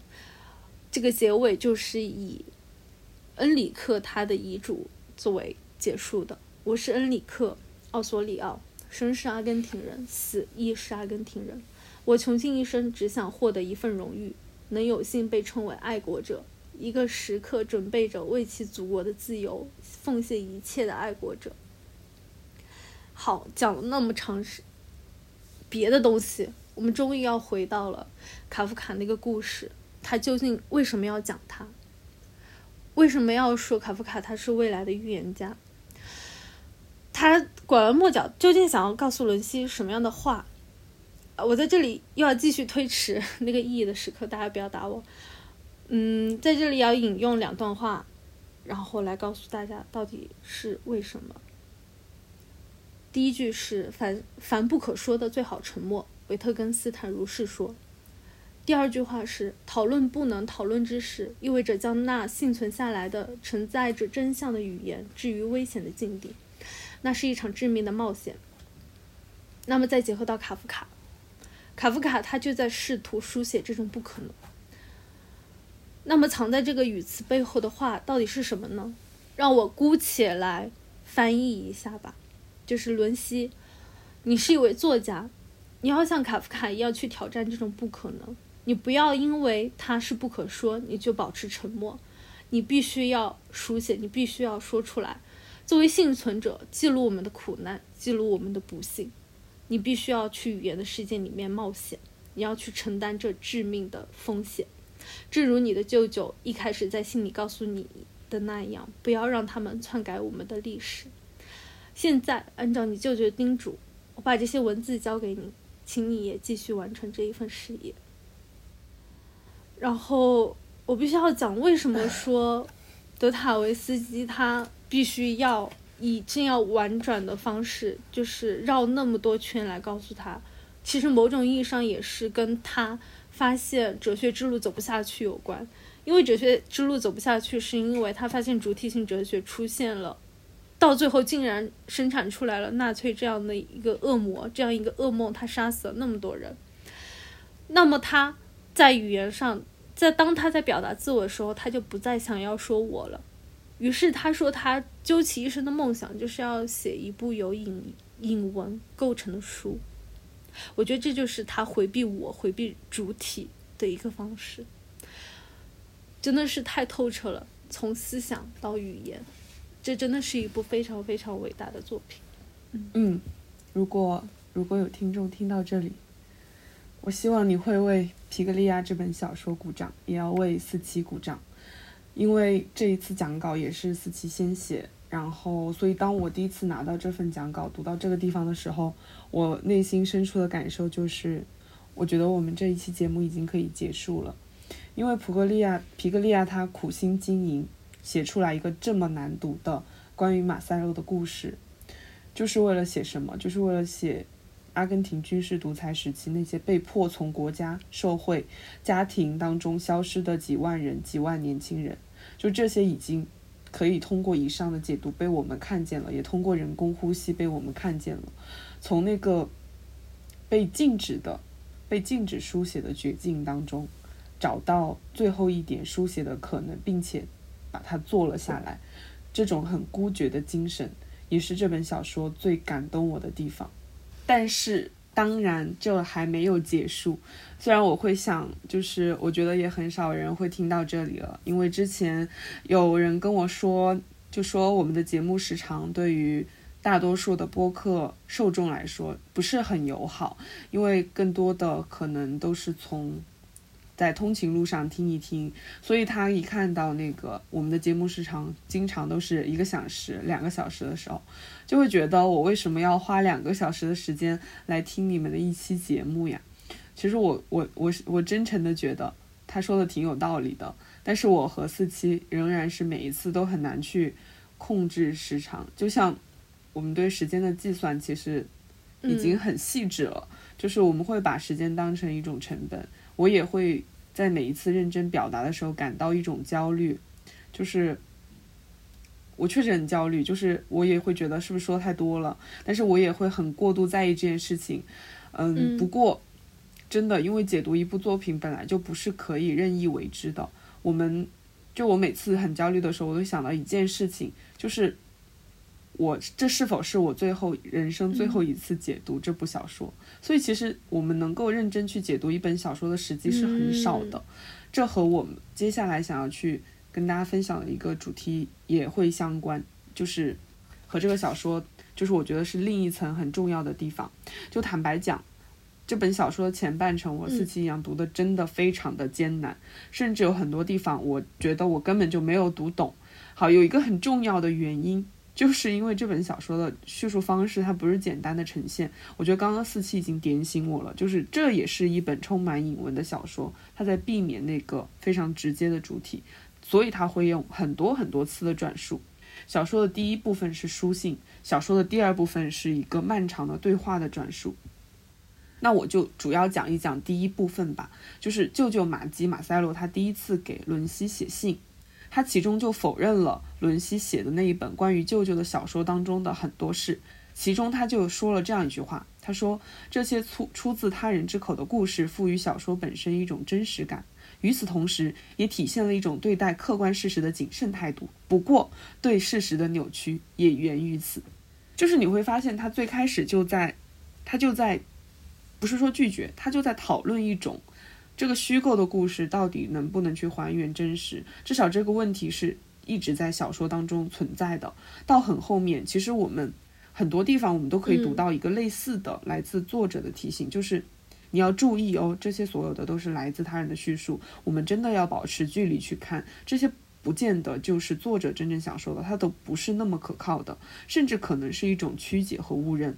但是当我读到这个提醒的时候，我就会有一个疑问，说实话，真的这个疑问，我觉得也很平常，就是，尤其是读到很多后现代的文本，你都会想要去问一下，就是皮格利亚或者说很多的后现代的作者，他难道用这些戏，用戏仿也好，用很多的方式，用很多的形式上的技巧也好，他又是想要通过一次文本的实验去证明这个世界是不可知的，来证明我们的人类认知是不可靠的？难道又是为了想要去走向？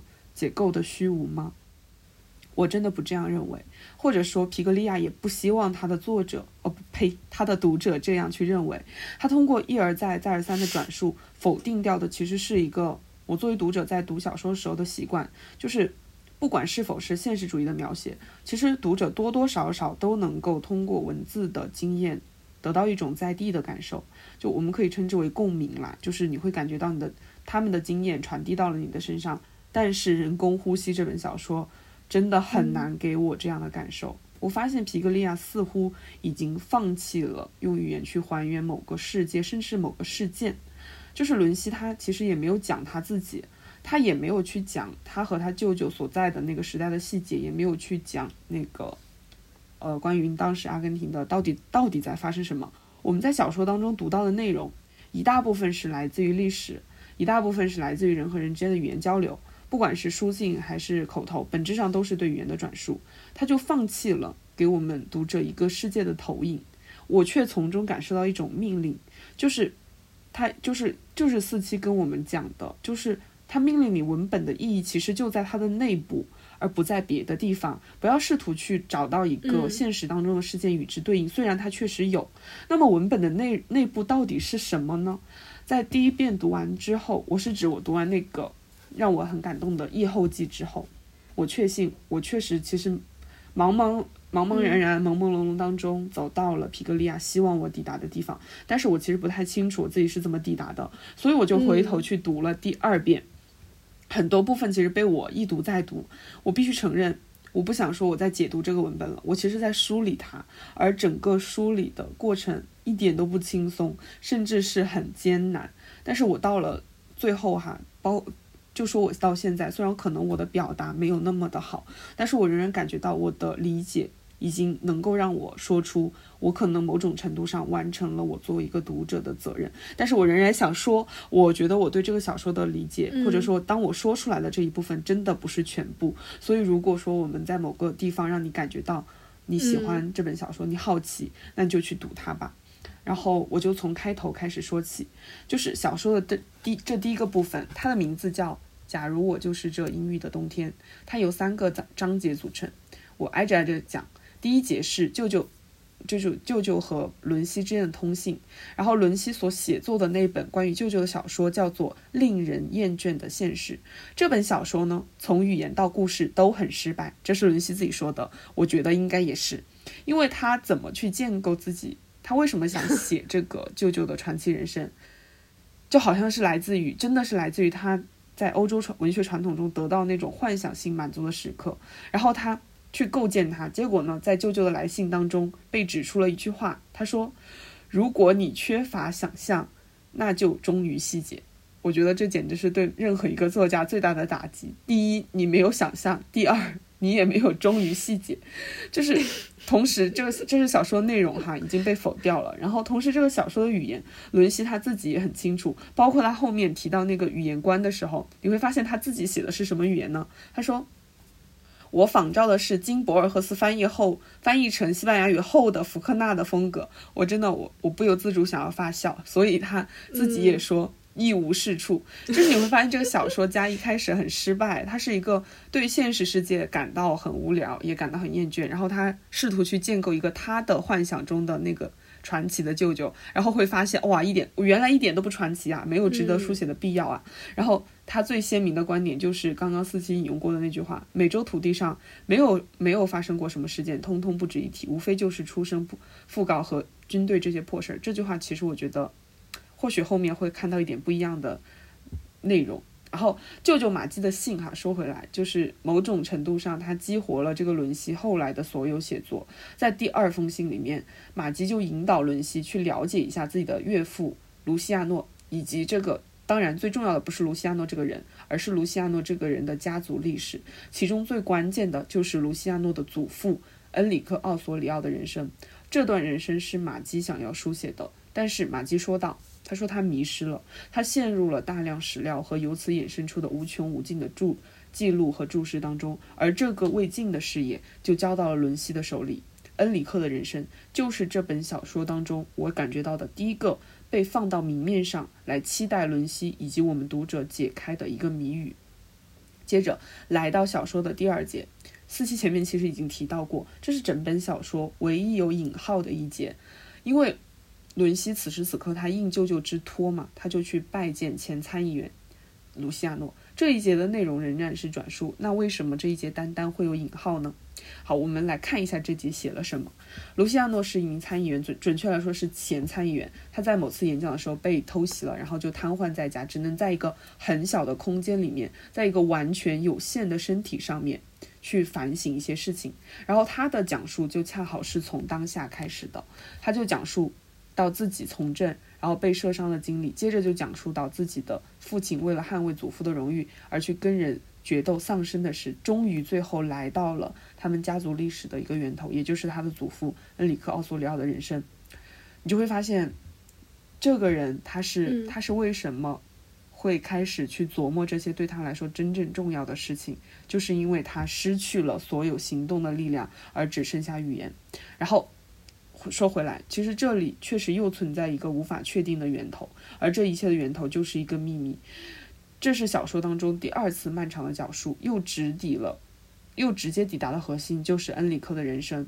在读第二遍的时候，我其实已经知道了嘛，因为我去看了很多其他的书，然后我也去查了一下，就是译者写的论文，我已经知道恩里克这个人物为什么会作为谜语的核心呢？这个核心其实可以说出来，就是因为他曾经是一个在罗萨斯独裁政府期间的。历史匿名者，他为了自己的祖国的未来而承担了危险，甚至因此流亡。但是这一切不被人所知，甚至是被人误解。坦白讲，坦白讲，我会因为我知道了一些这个文本之外的知识，我就会觉得，我好像大概能够估摸着皮格利亚接下来会怎么写，就少了一点点惊喜和期待吧。我觉得这也是能够理解的。就大概也是因为我毕业论文的时候我写的。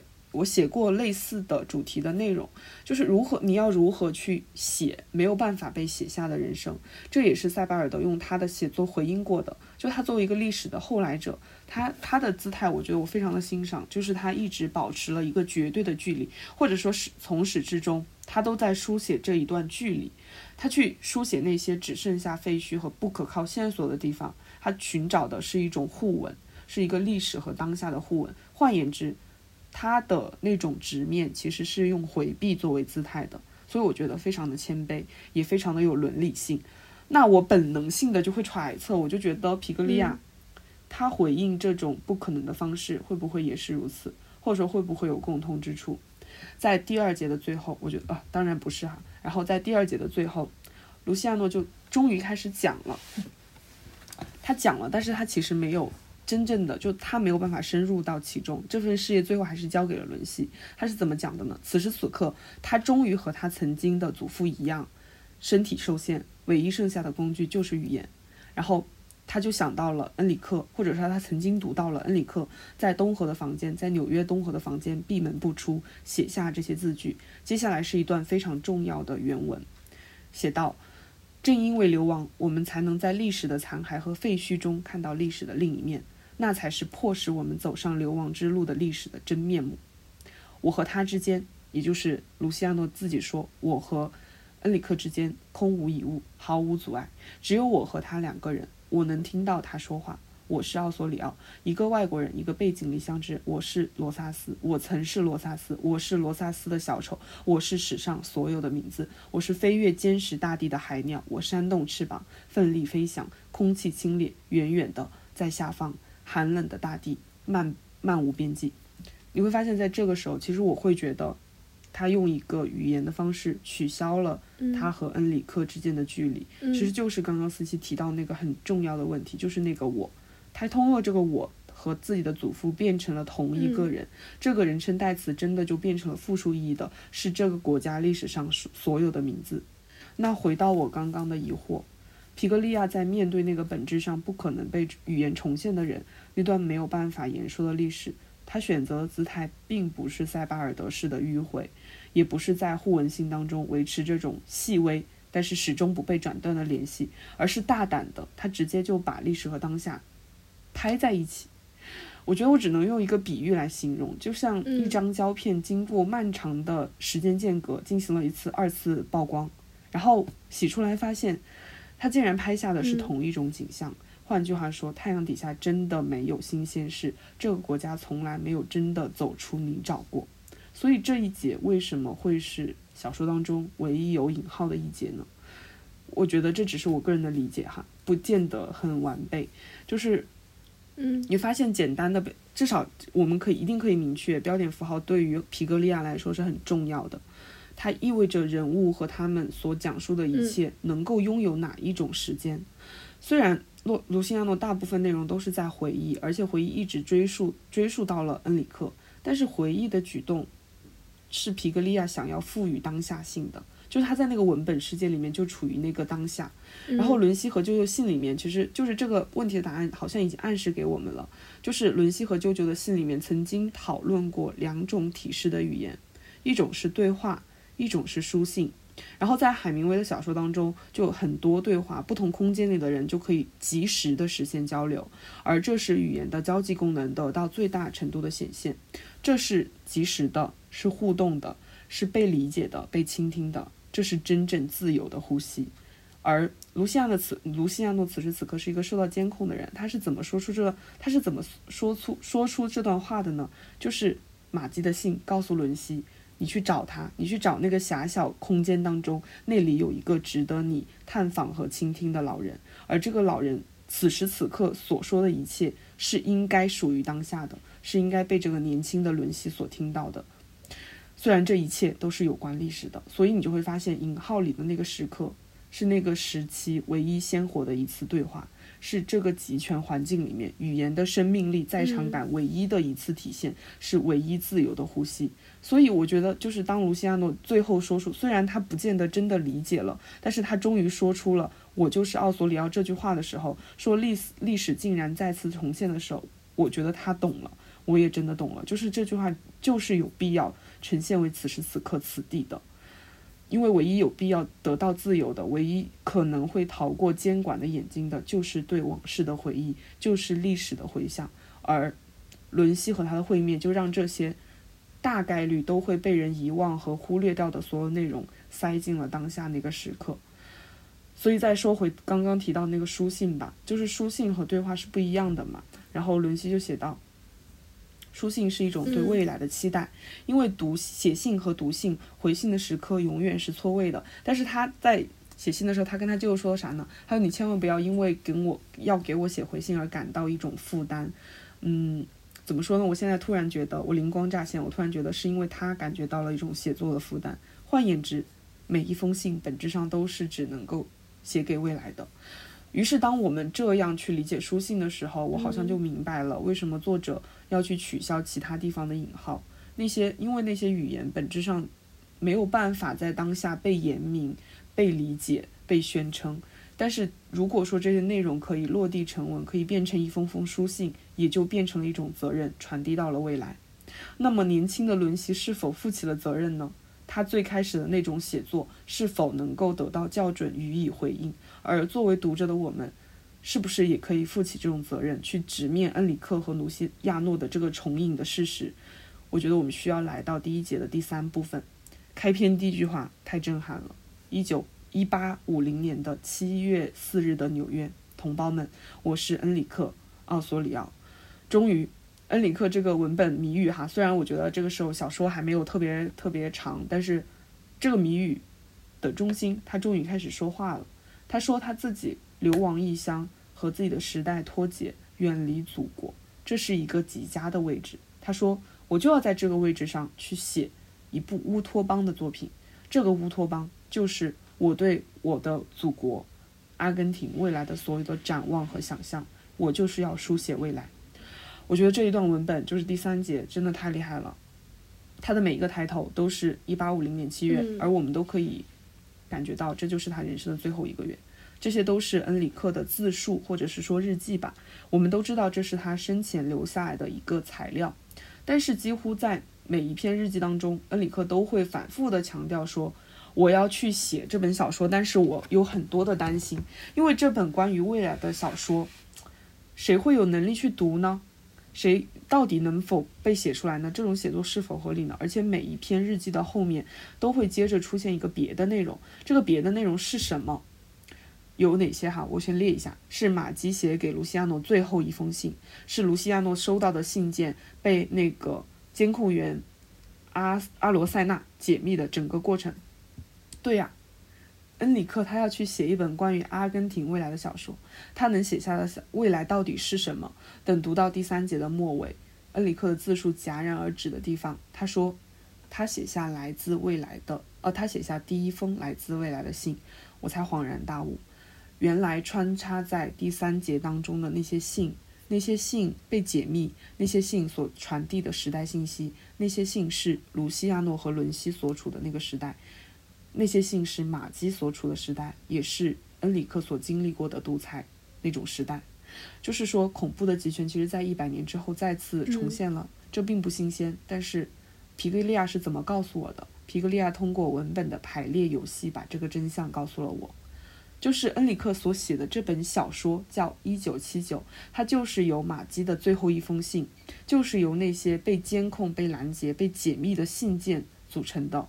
皮格利亚邀请我们每一个读者去成为一个侦探，所以在这里有一个神奇的时间闭环被搭建起来了。就是说，恩里克在人生的最后阶段，通过写作去展望的国家的未来，而这个出现在这个小说当中，这个未来未来世界里的人，也就是卢西亚诺，是马基，是伦西，这些后来者们。又在做什么事儿呢？我们都知道，这些后来者们通过一层层历史的传递，他们要拿着恩里克的自传材料去还原那个不可被还原的历史，太神奇了。所谓的历史两端的人，一个世纪，差不多一个世纪一百年前后两端的人，他们都望向了彼此，却发现自己照到了一面镜子。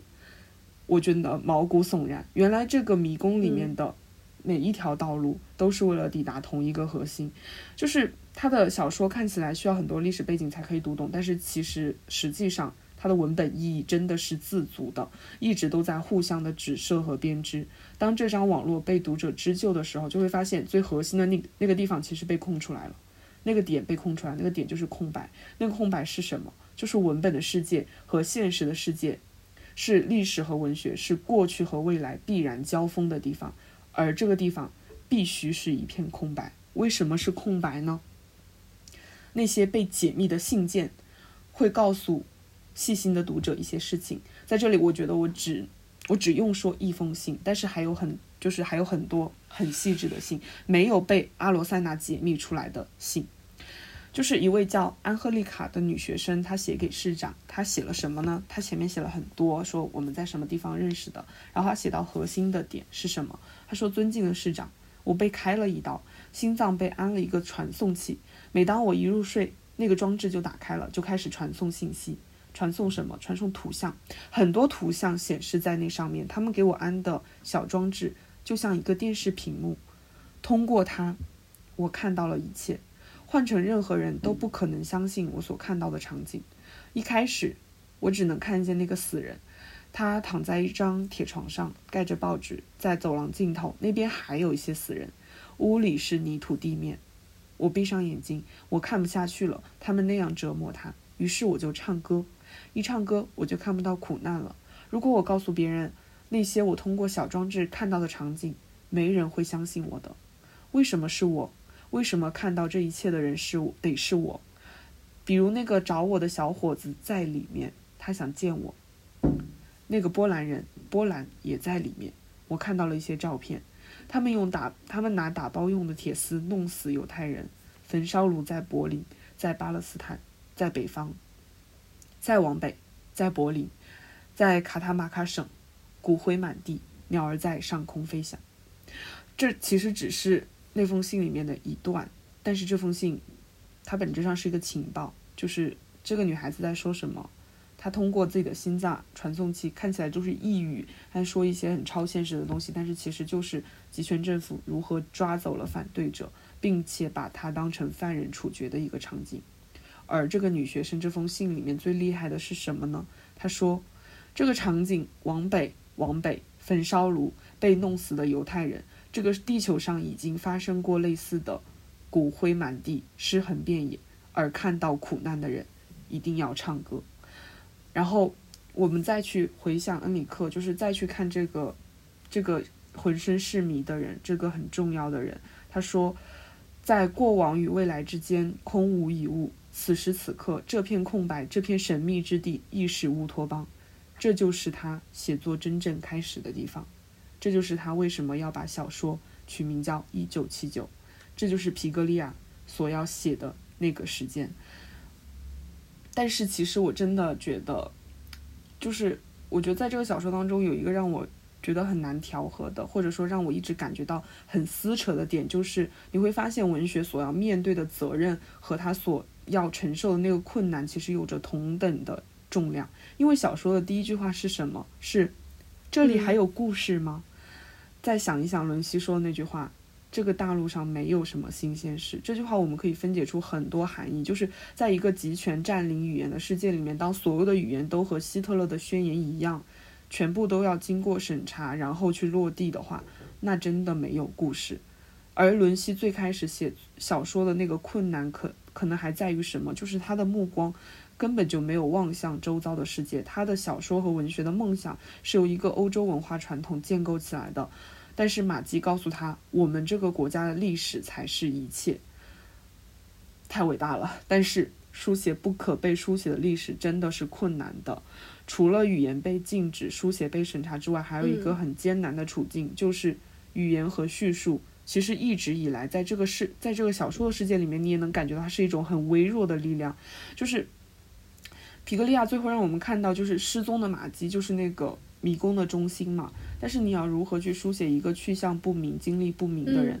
这样的书写是可以信任的吗？就是你会发现，写作行为本身就是我们很多时候作为一个读者或者做一个现实生活中的人，太多的质疑了，质疑写作这个行为就是一种欺骗。但是这一个欺骗哈，我觉得在这个小我。听众朋友们，我已经不太确定我现在脑子能不能讲清楚接下来我要讲的话了，但是我会努力的。就是写作行为这个本身，这个行为本身，这个行为受到的质疑，这个行为面对的责难，其实在这个小说当中已经被呈现的很透彻了。就通过一层一层的嵌套，让我们看到的，就像刚刚四期讲过的，就是小说的第二部分里面嵌套了很多东西进去，然后你就会。慢慢的拆开它，走到那个核心。但是除了刚刚的那些文学的传统、那些书写的必要性之外，还有一个女人，她也在这个嵌套的一个小中心当中。这个女人呢，也是一个正在书写的人，她是一个写信的女人。她给那个马科尼写信，然后这个马科尼就是刚刚前面跟我们的伦西发生过一次争，就是文学语言观念争执的一个人。然后呢，这个女人她的。她信的内容是什么？她的信的内容就是真正的透彻、真实、经营，就是马克尼认可的，就是那种他是认可和欣赏的那种优美而隐晦的文字和文学。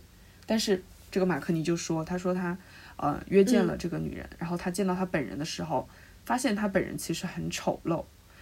然后马克尼就质疑他说：“那你一直以来写的东西都是怎么来的？”然后这个女人就就说：“她说对啊。”我其实，我也我所写的一切都不是我真实的人生。然后这个时候，马克尼就非常的过分，他就指，他几乎是下了一道禁令吧，就说，那你，既然你都没有写你自己，那你有什么写的必要？那你的文学就很虚伪。好，你就会发现这里就有一道禁令下下来了，就是你必须要去写自己经历过的事情啊，这样文学才可以得到认可。好，那我们就听从这样的话，来到马基的身上，你会发现。好尴尬，马基怎么写自己？对呀，他就是想写自己真实经历的一切，但是他没有办法写，他被禁止写了。所以你就会发现，其实文学的力量在这个小说当中一直在被，就是在被剥削，在被盘剥，在被剥夺。就是你只能写这个，好，你不能写这个，你这个可以写，你这个不可以写。但是你会发现什么呢？就是就是。可能皮格利亚最后想要告诉我们的是什么？就是我们为什么要去？首先，我们不能够被剥夺，这当然。然后，我们也不能够去听马克尼的话。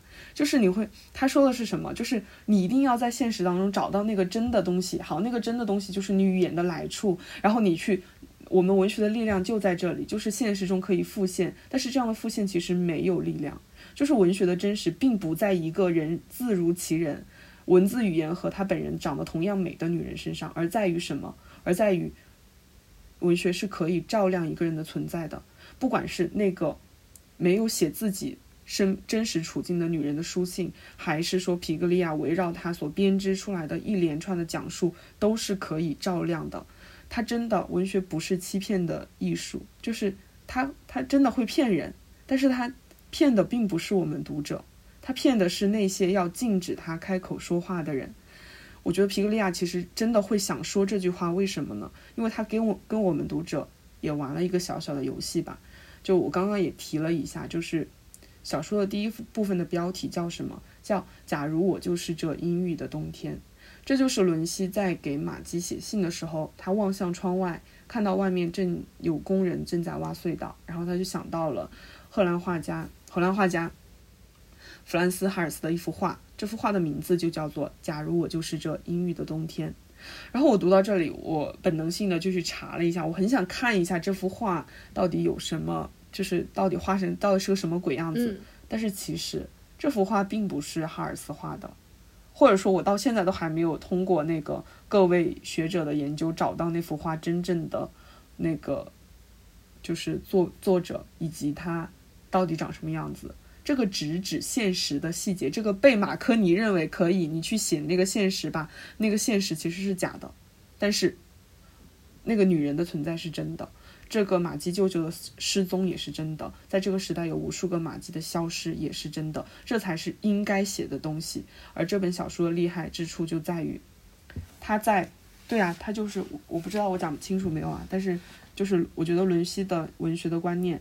在这个小说当中，无数次得到了校准，无数次的在和历史对话，在和文学传文学传统去对话的过程当中，伦西应该反复的去纠正了自己写作的意义，而最后呈现出来的就是《人工呼吸》这本小说。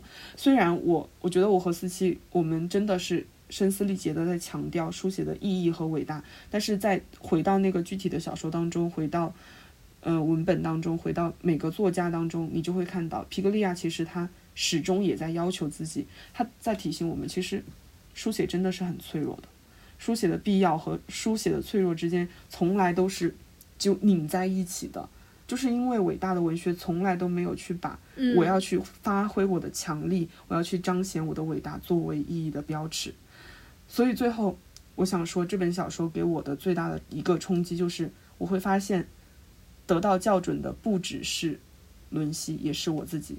它会让我感觉到，原来我的阅读其实是一次完全完全在地的审视，是属于当下的，是属于我的当下的。它是一次非常微弱，但是本质上意义无穷的一次行动。啊，讲完了。你我真不知道我说清楚没有。真好。